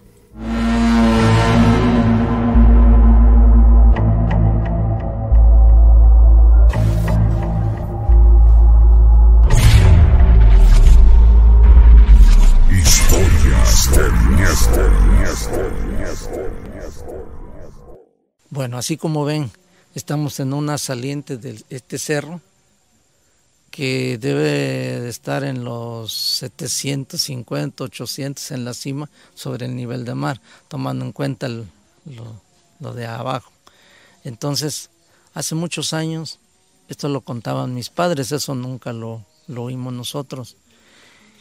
Decían que en un eclipse total de sol se oscureció todo y ellos vivían ahí arriba en la toma. Entonces dice que cuando estaba bien oscuro, pues lógico, todo todo mundo se asustaba en ese tiempo más. Pero lo, lo terrible para ellos fue que en el momento en que se oscurece, se oye un como rugido o como un mugido de un toro, pero fuertísimo, tan fuerte que el cerro dice que se, se estremeció. Entonces, pues, todos se quedaron, ¿no? Pues, ¿y ¿qué fue eso? Pues quién sabe. Había otros muchachos por ahí que eran trabajadores, llegaron, patrón, este, ¿oíste eso que pasó? Ya cuando había pasado el eclipse. No, pues sí. ¿Y qué no sería un toro? No, pues ahí no hay toros, además es una pedrera ahí que para que suba un animal de esos está difícil y está lleno de monte. El caso es de que se dio eso, ahora sí que sin ninguna explicación, porque pues no hay nadie pudo dar una explicación concreta y empezaron a llamarle en, en, aquel tiempo primero el Cerro del Muerto, pensando que pues que era un espanto, ¿no? Después dijeron que eh, ese cerro es un encanto lleno de animales. De hecho, en este cerrito, que no es tan grande, han encontrado y matado a mucha serpiente, de las conocidas como palancas aquí en este lugar. La palanca es un animal muy venenoso, comparado con la nauyaca, por ejemplo, del sur, o, o la esa que hay en el norte de Veracruz, que también es muy venenosa. El caso es de que empezaron a llamarle después el Cerro de la Calavera. Después de llamar el Cerro del Muerto, empezaron a decirle el Cerro de la Calavera. Finalmente se le quedó así, como el Cerro Calavera. Por eso cuando alguien me pregunta, ¿y dónde vives? Pues en La Paz, al pie del Cerro Calavera, le digo. Eh, a ciencia cierta, pues no se sabe también qué originó o qué fue lo que, que, que, se oyó. Un animal, el cerro, no se sabe. Muchos creen que es como, como si se tratara de un volcán. Incluso muchos aseguran que han tenido sueños y ven al, al, al cerro hacer erupción. Entonces, pues eso sí está más difícil, ¿no? Porque si llegara a ser un caso de esos y que fuera un ruido de las entrañas de la tierra, pues sí sería para preocuparse, pero hasta ahorita está tranquilo. Un muchacho acaba de, de hacerse dueño de ese predio y, hizo una, una chocita ahí arriba, no sé si con la intención de vivir, pero parece que no, que no va a vivir ahí. Es que es un lugar donde pega el aire, pero sí se divisa todo alrededor, porque está algo alto. Ese es el, se puede decir que el, el origen del nombre de Cerro Calavera. Este cerro, ¿qué encantamiento para ustedes es el que tiene? Ah, ¿Han encontrado vestigios eh, prehispánicos, por ejemplo? ¿Hay alguna situación de tesoro o algo por el estilo? Mira, lo que yo finalmente hace unos años, haciendo unas zanjas para desviar el agua de lluvia, aquí a unos metros acá arriba, encontré una roca con figura así como de un animal o como de un humano. Me quedé mirando pues tantas veces que mi juventud chapié ahí. Entonces, pues es una roca más, ¿no? Pero cuando estaba zanjando frente para desviar el agua de lluvia, me llamó la atención porque encontré unos objetos de barro y unas de, de piedra, al parecer obsidiana, Ahí los tengo, luego te los muestro. Este, y pensé, digo, bueno, ¿por qué aquí, frente a la piedra esta? Entonces me acordé que nuestros abuelos eh, tenían la creencia de, del salvaje del monte o del guardián del cerro. Y pues veían una roca con cierta figura y le daban le daban este pues algo así como lo divinizaban, ¿no? Creían que era algo especial o algo. Posiblemente se trate de eso, porque tiene esa figura así como de humano o de animal. Muchos han venido y dicen, no, pues esto se parece a la cabeza de un tigre, no, esto parece a, a, a una cabeza de víbora. El caso es de que ahí está ahí cerca de ahí encontré esos objetos y, y, pues todo eso, ah, y por la cantidad de, de serpientes que han encontrado alrededor, pues parece que sí cobra fuerza aquella idea de que es un cerro eh, de encanto de animales, donde pues puede salir una zorra, puede salir una víbora, un temazate, o como un tiempo vimos el rastro de un león, unas patotas que iba pintando así por acá abajo. Y entonces, ¿de dónde salió? Pues de ahí. Yo en lo personal, pues no he visto algo así, este, digamos, un, algo extraordinario de alguna fiera, pero pero sí se han dado casos en los que la gente comenta, bueno, ¿y por qué hay tanto, tanto animalito ahí que sale? ¿De dónde sale? Contaba mi papá que en la punta hay una cueva que es profunda. Nunca hice el intento de meterme ahí. Eh, pero bueno, puede ser, ¿no? Que los cerros en su, en su naturaleza, como decían mis padres, los cerros son, están vivos y porque la tierra está viva.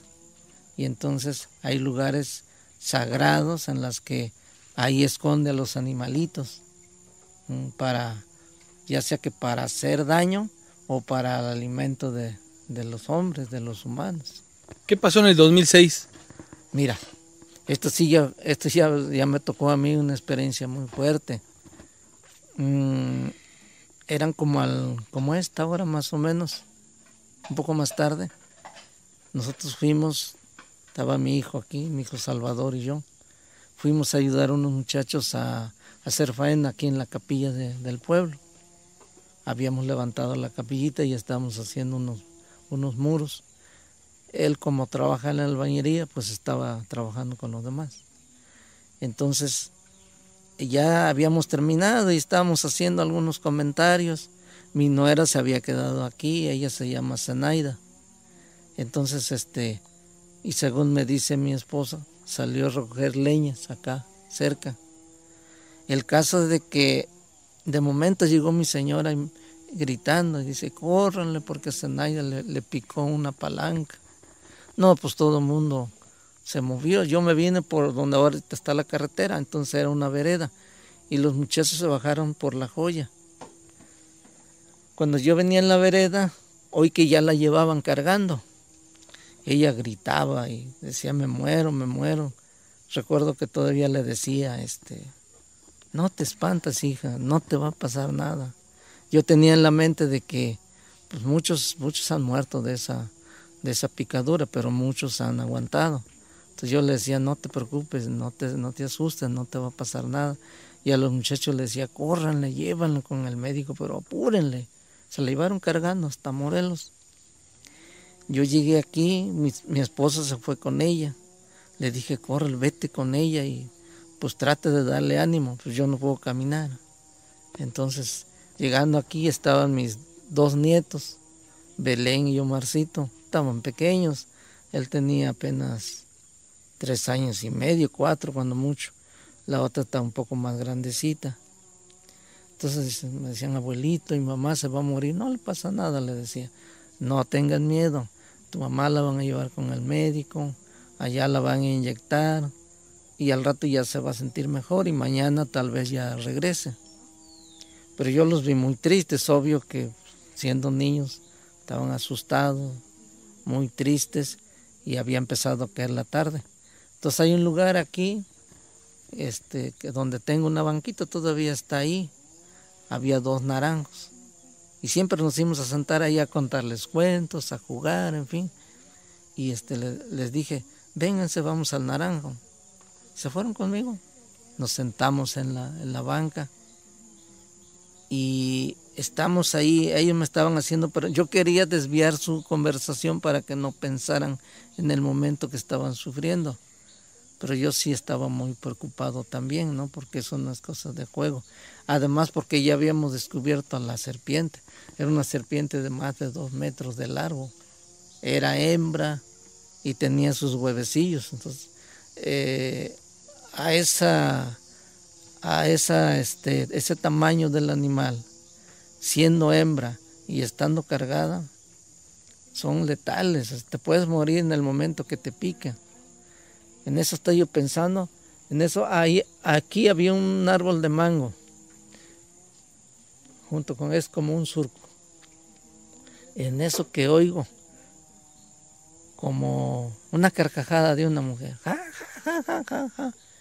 y los niños se juntaron conmigo y después lo oí en aquel mango. Y abuelito, ¿quién es? Entonces le digo, no se preocupen, es un pájaro que apenas empieza a cantar. No, dice, pero no es un pájaro, me dijeron los dos. Es como una señora que se está riendo. No, no es una señora. Así lo piensan ustedes, pero no. Es un pájaro que apenas está aprendiendo a cantar, pero no le sale su canto. El caso es que se fue así, como riéndose, ja, ja, ja, ja, y así se fue así. Dio la vuelta ese cerro hasta que se subió hacia la punta, pero siempre en ese tono, es como una risa burlona. Y sí, yo nunca les demostré temor a mis, a mis hijos, a mis nietos, pero tampoco le he encontrado explicación por qué. Eh, hace poco me decía un muchacho, no sería una arpía. Le decía, ¿qué es, qué es eso? Pues es un pájaro grande. Le digo, mira, para comenzar, de esos pájaros nunca se han oído por aquí. Ahora yo, en los años que llevo de vida, te sé identificar el vuelo de una chachalaca, por ejemplo, de una paloma torcaz, o de un pepe, cualquier otro pájaro más o menos grandecito. Se oye el bolido, el aleteo. Pero yo de ese no escuché nada, más que la carcajada burlona. De ahí para allá no se escuchó nada. ¿Su nuera se salvó? Sí, gracias a Dios.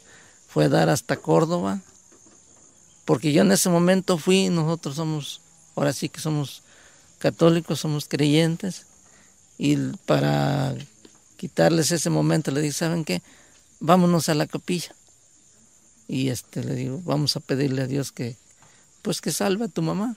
Nos fuimos y este, estuvimos rezando, llevamos una veladora, se la encendimos ahí, el patrón es el Señor de la Misericordia, y le estuvimos pidiendo ahí un buen rato, ya nos venimos, le digo, no, ya siéntese tranquilos, ya no pasa nada.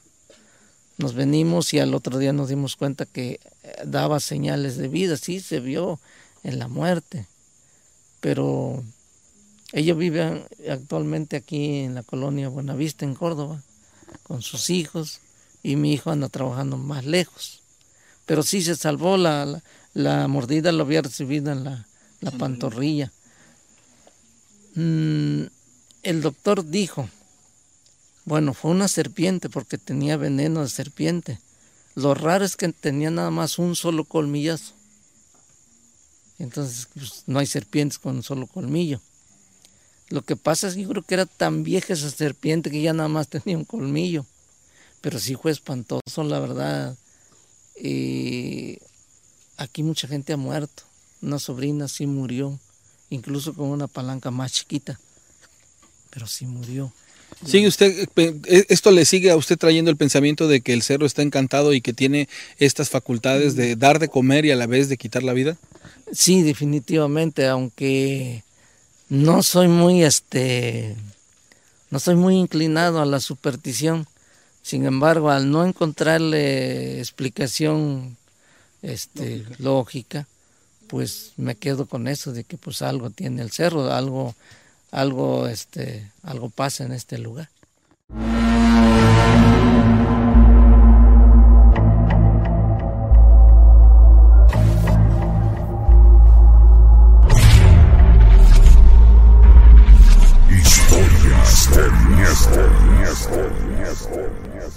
Vivir en donde hay vestigios prehispánicos, donde hay un, él dice, a pesar de que tiene conciencia de que la punta hay ciertas cosas interesantes y una cueva para entrarse, él nunca ha tenido el valor o nunca ha querido subir. Ya a estas alturas de su vida no lo va a hacer. Ya, no sé si, si yo supongo que es una combinación entre miedo y respeto, ¿no? Dices, cualquier cosa que sea, este, le guardo respeto, eh, las versiones que giran en torno a, esta, a este cerro, el cerro de la calavera, ¿no? El cerro calavera le, le denominaron. Preguntan por acá que dónde se encuentra ese, ese lugar.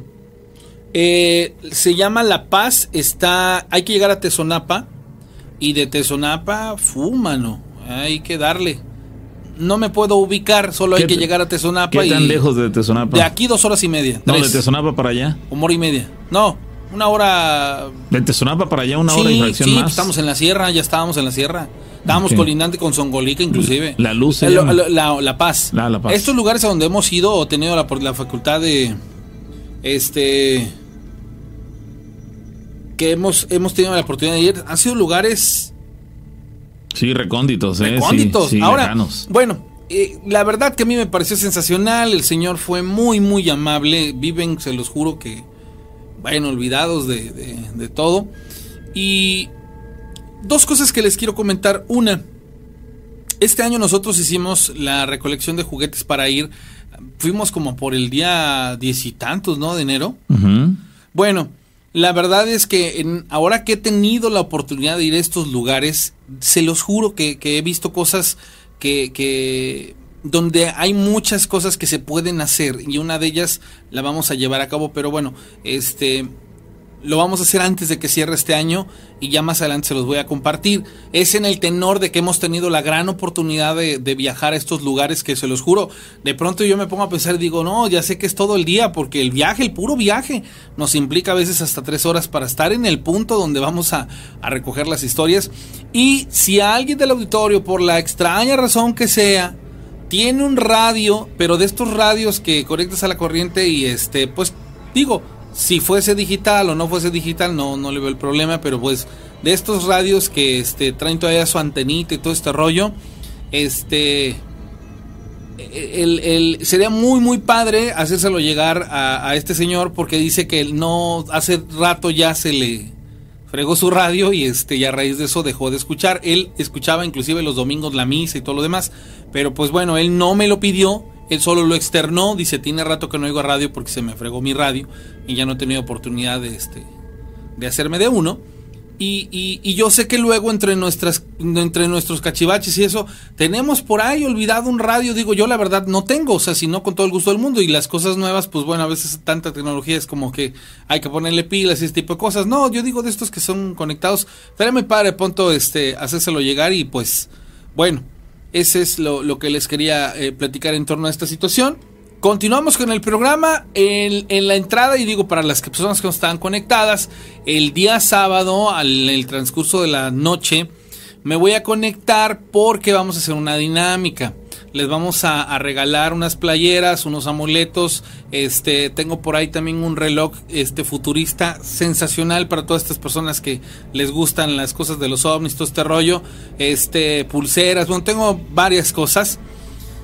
Y la dinámica, compañero, no sé qué te parezca, pero todos los premios los quiero regalar a las personas que de lunes a viernes a las 3 de la mañana con 33 minutos me llamen por teléfono. La persona que meta su llamada a las 3 de... Yo sé que mucha gente va a decir, está re loco este güey, y se van a ir a dormir. Sí.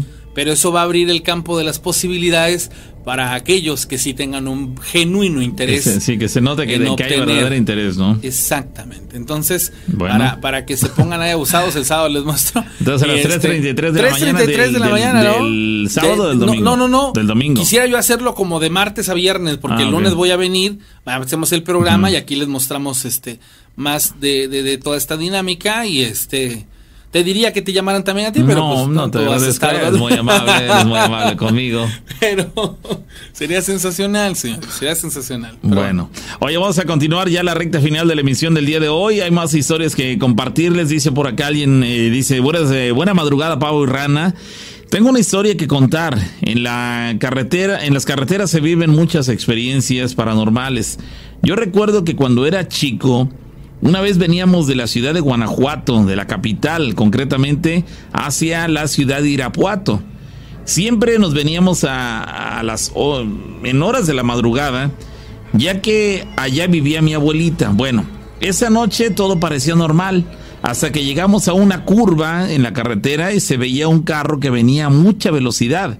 En ese momento mi papá le bajó la velocidad a la, a la, unidad en la que íbamos nosotros para esperar a que ese auto que venía del sentido contrario pasara y pues de esa manera evitar un accidente. Pero ¿cuál fue nuestra sorpresa? Que ese auto nunca, nunca salió. Nunca lo vimos. Vimos que venía en la curva y, pues nos percatamos de su presencia, pero para el momento en el que debió haber pasado ya acercado eh, más su, su presencia a donde nosotros nos encontrábamos, resulta que el carro nunca, nunca salió. Mis papás ante esa situación se quedaron perplejos al ver esa situación tan, tan fuera de lugar.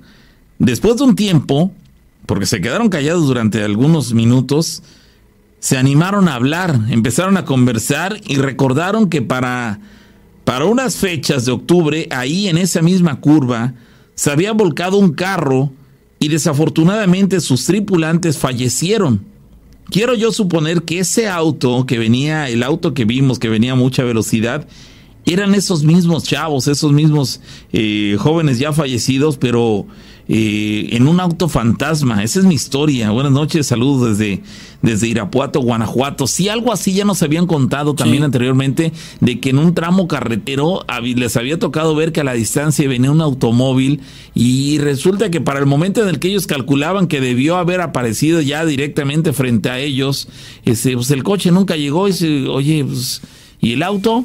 Este, pues, todo indica que a la velocidad que traía, a la distancia a la que calculamos que ya tendría que estar aquí apareciendo más cercano a nosotros, pues resulta que no llegó el auto y tampoco hay un lugar, otra carretera alterna, un camino este, que derivara de la autopista para que pudiera salir por ahí. No, no, simplemente lo perdieron de vista en un momento dado y, jamás se percataron de eh, cuál fue el destino que, que, tomó ese, ese automóvil que venía a toda velocidad. Ellos fueron eh, bastante conscientes desde el momento en el cual decidieron bajar la velocidad. Si ellos hubieran mantenido la velocidad a la que venían, probablemente eh, hubiera llegado a un punto en el cual hubieran coincidido con este supuesto auto fantasma, de tal manera que no sabemos las consecuencias que hubieran eh, arrojado. Sin embargo, el hecho de que ellos tomaron la decisión de bajar la velocidad no permitió que aquel auto coincidiera con ellos en un punto en particular. De esa manera, quizás fue lo que les eh, pudieron evitar el accidente quizá fatal. Vamos a la llamada, bueno. Gracias, gracias. Hola, Hola, ¿cómo estás? buenas, buenas madrugadas. Buena madrugada, ¿quién habla? Hablas José de Everett, Washington. Ah, muy bien, saludos hasta el estado de Washington, ¿qué tal? Oye, una pregunta. Ah, Ah, de, pues me quedé con la, la duda de, bueno, una pregunta de hacerles. ¿Ustedes qué opinan del relato que les conté del, de lo de lo que pasó hace 25 años con mi mamá que escuchó del, a, espaldas de ella cómo el perro se tragaba la sangre? No sé si se acuerdan de ese, ese sí, que les conté. Que, que lo, lo vieron, la, la, persona que iba en el coche vio, ¿no? Cómo estaba comiéndose ese... Ah, qué asco. La sangre. Sí, sí, claro. Mi mamá estaba presionando a uno con el rosario y a darse la vuelta, y a cuando estaba presionando a uno, a espaldas se escuchaba como el otro del perro se estaba comiendo la sangre y cuando se da la vuelta ya no había nada. Ajá. Sí, vamos, ella nunca vio al perro. Ah, lo vio, sí, cuando iba en el camino, que iba antes de llegar al cuerpo y al, al que estaba herido, se toparon de frente el perro y mi mamá, pero el perro iba delante del más grandote y atrás de, del perro grande iban varios chiquitos, eran como 10, pero de todos los tamaños, así como en escalerita. Ajá. Pero, pero que iba delante al perro grande negro. Y en ese momento sí se dio cuenta de, de, la presencia de ese perro grande, sin embargo, hubo un momento en el cual lo perdió de vista y solamente por los sonidos que emitió, que, que, que, desprendía, digamos, este, toda hacía, eh, todo indicaba que estaba lamiendo la sangre. Exacto. No vio ella esa escena. Ella no vio la escena en la cual el perro estuviera lamiendo la sangre, pero la, de acuerdo a lo que escuchó, lo supuso. Sí, exacto. Y para cuando gira ah. la mirada, resulta que no había nada. Exactamente, y dejaron los cuerpos ahí y ya no había nada. Ni, el perro, grande ni los perros. Ni mosca. Ni el perro grande ni los perros pequeños. Exactamente nada. Caramba. Y, o sea, de eso les, lo que un, bueno, se los conté hace dos semanas, ah, una, hace una semana, algo así, dos semanas creo. Este, el, oh, eso te lo, se los conté cuando venías tú de, ibas de, que ibas de regreso de viaje. Ajá. Cuando te, les conté esa este, de, de ahí, a mi mamá le han pasado varias cosas. Que le dije que se empezó a manchar, se le mancharon los pies, así unas, con unas manchas negras. La piel se le, se le comenzó a manchar. Ajá, exacto. Y, y de ahí a mi mamá la siguen mucho las culebras. Ajá. O sea que está en la casa y no sabe ni cómo las culebras se meten a la casa. ¿Dónde vive tu mamá ya contigo? En ese tiempo está en Oaxaca. Cuando le ocurría esto de las serpientes. Ajá, sí. Y, o sea que mi mamá no de repente estábamos, ponle, ah, es cuando yo me, me vine, ya después yo que me vine empezaron a hacer, pasar todo eso y que hasta escuchaba. Cuando ella iba, iba, vamos a decir, a, agarrar un vaso de, lava, de lavarla, nomás de repente le salía. Casi, pero ella, ella dice que piensa que es el maligno. ¿Tú, ¿Tú fuiste testigo de eso? ¿Eras un niño cuando le sucedía? No. No. No, no, yo, yo no, no estuve presente porque yo, eh, cuando empezó a suceder eso, yo me vine para acá, para los Estados Unidos. Y se quedó ella sola. Pero yo estuve ahí cuando pasó la tragedia del el asesinato y todo y que mi mamá fue a ver los cuerpos. Yo también me quedé con eso que yo era de las personas que con un ruidito despertaba. Y ese día que el muchacho fue a tocar la puerta, casi tumbándola, yo no escuché ni nada, nada, nada. Hasta el otro día que desperté. Y eso mi mamá dice, ¿a poco? ¿Por qué no despertaste? Si tú eres de los que con un ruidito despiertas. Digo, no sé qué pasó. Entré un sueño profundo y no, no se escucha nada. Ese tipo de cosas también pasan. Que te da un sueño muy profundo. ¿Por, qué? ¿Por qué? ¿Por qué? ¿Qué, ¿Qué, es lo que hay en torno a esto? La, energía, yo creo, la energía, energía eh, negativa, maligna de esos seres causa, yo creo, el que, que pierdas eh, energía, que caigas débil, te debilites más, eh, caigas en el sueño profundo y en ese momento ellos aprovechan para, para cometer la fechoría con su víctima principal, ¿no? Mm, yo creo. Ok. Es, ¿Puedes preguntar que ustedes qué piensan de eso de, de las de las culebras o víboras que se le presentan mucho a mi mamá. Pues mm, puede ser cualquier cosa, ¿eh? el, animal, el animal es estigmatizado desde su origen y su naturaleza. O sea, las víboras yo creo que no son un animal que, que nosotros lo sopesemos como algo... Se, supone que las serpientes le tienen miedo a las mujeres embarazadas. Por, y, eso viene, y eso viene desde la Biblia. Y, y una víbora embarazada es letal en la mordida, lo dijo el de la historia. Ve la inversidad. Bueno, pero, pero hay cierta lógica, ¿no? No, no, no, pero el punto es que no es lo mismo que te muerda la víbora y con su veneno te mueras al paso del tiempo, a la letalidad que tiene una víbora venenosa por el hecho de estar embarazada. Bueno. O sea, también es una situación de sí, porque, porque, se supone, y, bueno, yo nunca lo he comprobado, pero seguramente habrá personas que sí puedan dar testimonio de ese asunto, del hecho de que las serpientes no soportan estar cerca de una mujer embarazada. La, donde quiera que haya una mujer embarazada, prácticamente está eh, asegurando que no va a haber serpientes cerca del lugar. Y eso es algo que inclusive desde la Biblia... ¿Y con qué tiene que ver? Exacto, es muy interesante porque ¿con qué tiene que ver? Bueno, en ese caso se supone que es una, una especie de, de, de es un pasaje de la Biblia, no sé quién, alguien si nos pudiera este, ilustrar bien cómo está esa parte, pero se supone que es una como una sentencia de Dios en la cual no no va a poderse acercar, jamás una serpiente a una mujer embarazada. Es, es interesante esto. Dice que las serpientes representaban sabiduría para los antiguos mexicanos, dicen. Bueno, pues probablemente esto sea verdad también, dice, eh, pero bueno, son, son de las cosas que, que se van presentando. Pues, pues amigo, ¿qué te puedo decir? Hay probabilidades de que todo apunta que, que el hecho de que tu mamá tenga o tuviera en su momento la mala fortuna de que se le, se le eh, hicieran presentes las serpientes en su propia casa, pues quizá tenga, vaya de la mano de algo este maligno, pero pues tampoco lo podemos asegurar, ¿no? Entonces, si te lo afirmáramos sería una simple suposición sin fundamento, sería una simple suposición, pero pues todo apunta que sí, sí, sí tiene cierta relación, ¿no? Sí, y y aparte también pues como no sé si sea pues de eso que como pues el perro grande mm, no pues nosotros ponemos que es el, el demonio el que fue a probar la sangre del, del, del difunto. Sí claro. Y eso fue es una.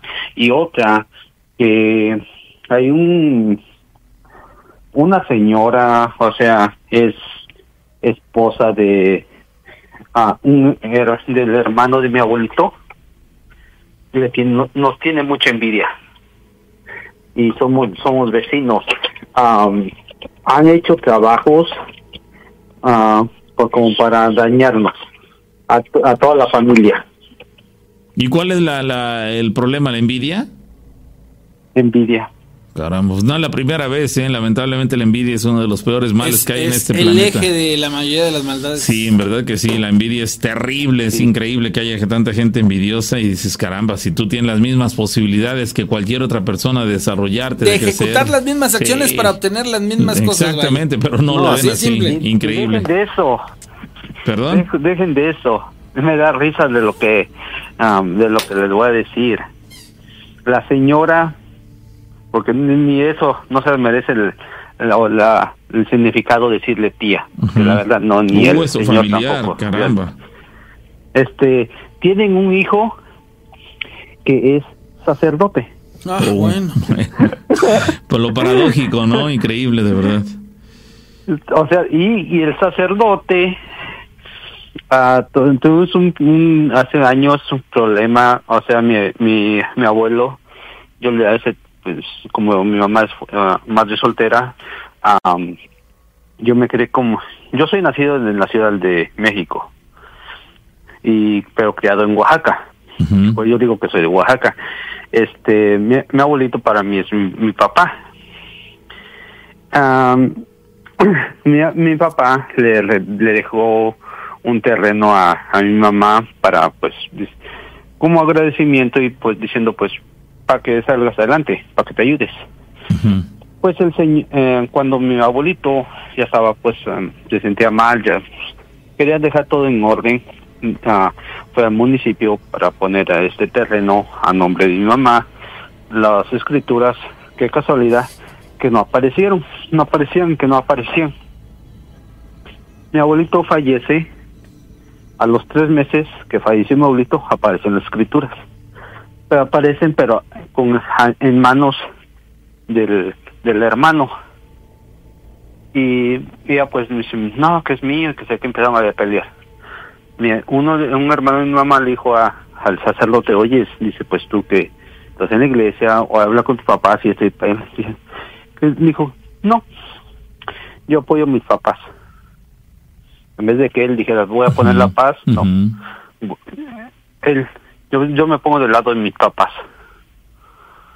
Y, y, y así. Y de ahí pues digo envidia hasta envidia de cosas cosas y o sea que que todos los terrenos que mi abuelito hizo, este hizo en su en su en la vida en su, por su trabajo los otros lo están peleando que querían quitarle todo eso Caramba, pues es, es lamentable, ¿no? Porque de nada sirvió que en ese caso el, el familiar pudiera poner paz porque no, no le interesó meter paz al asunto, ¿no?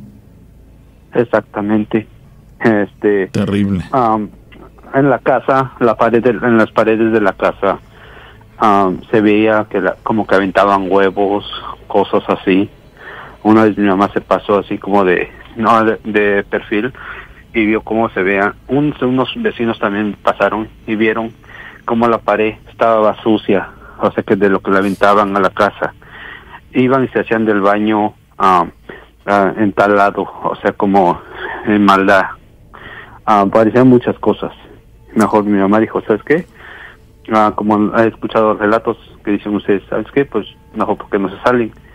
Y mi mamá como estaba en ese tiempo sola ya, toda mi familia está en la Ciudad de México, y mejor se vino para la Ciudad de México y ahorita está, ahora sí, feliz y contenta en la Ciudad de México. Es lo más sabio que pudo haber hecho, te lo puedo asegurar. Sí, sí, sí, de plano, poner tierra de por medio y, y alejarse de, de los problemas. Amigo, muchísimas gracias por compartirnos estas historias. Llegamos a la parte final contigo.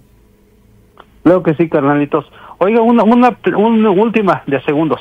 Sí. No sé si pueda. Sí. ¿Qué, ¿Qué tanto es eso de ver que los que tienen la, la, la sangre pesada o, o para el dinero o algo así?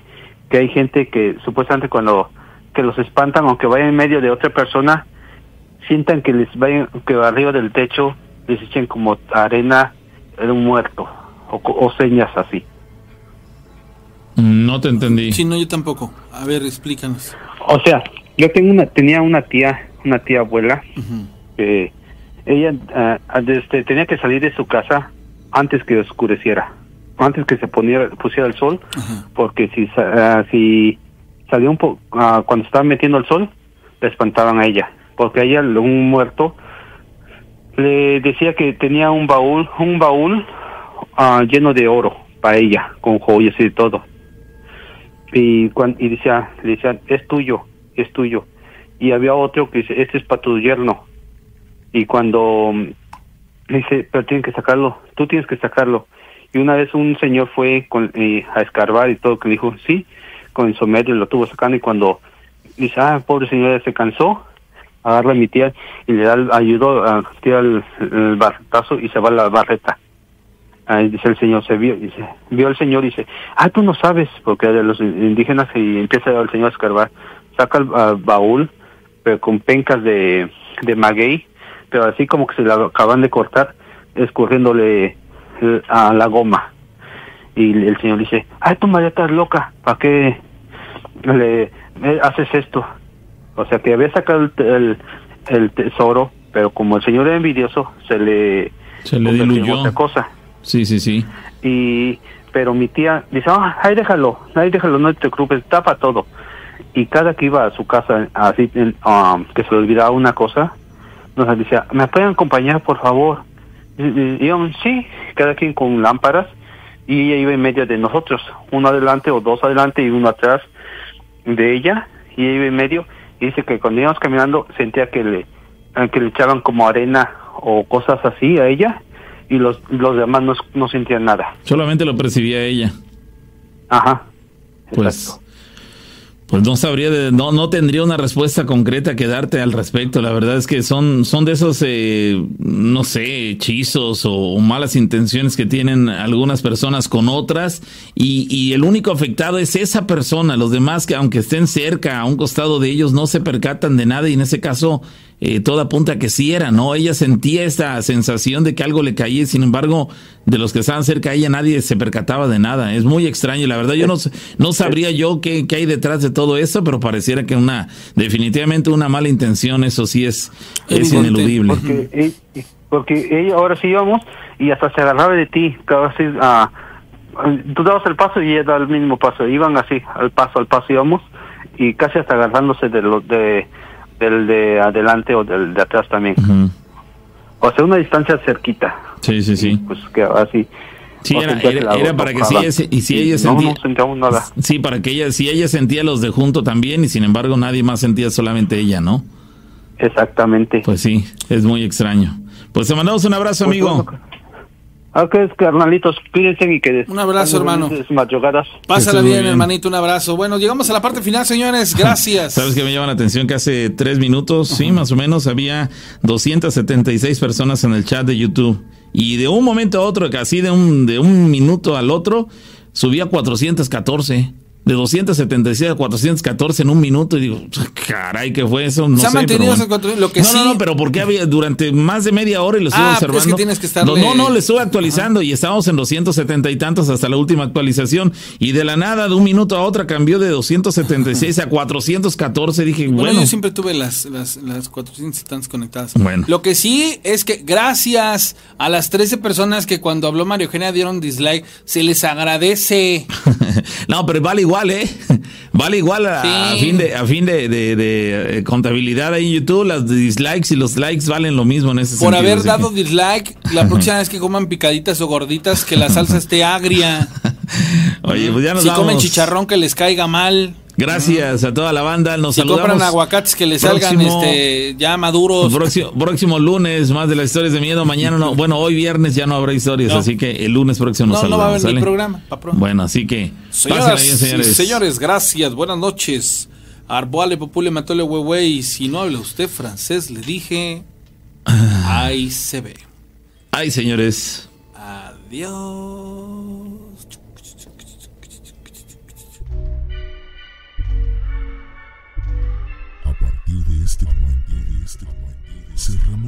desde la dimensión desconocida. Contenemos a las almas penantes y encerramos a los demonios. Hasta la próxima emisión. Historias de miedo. Novena temporada. temporada.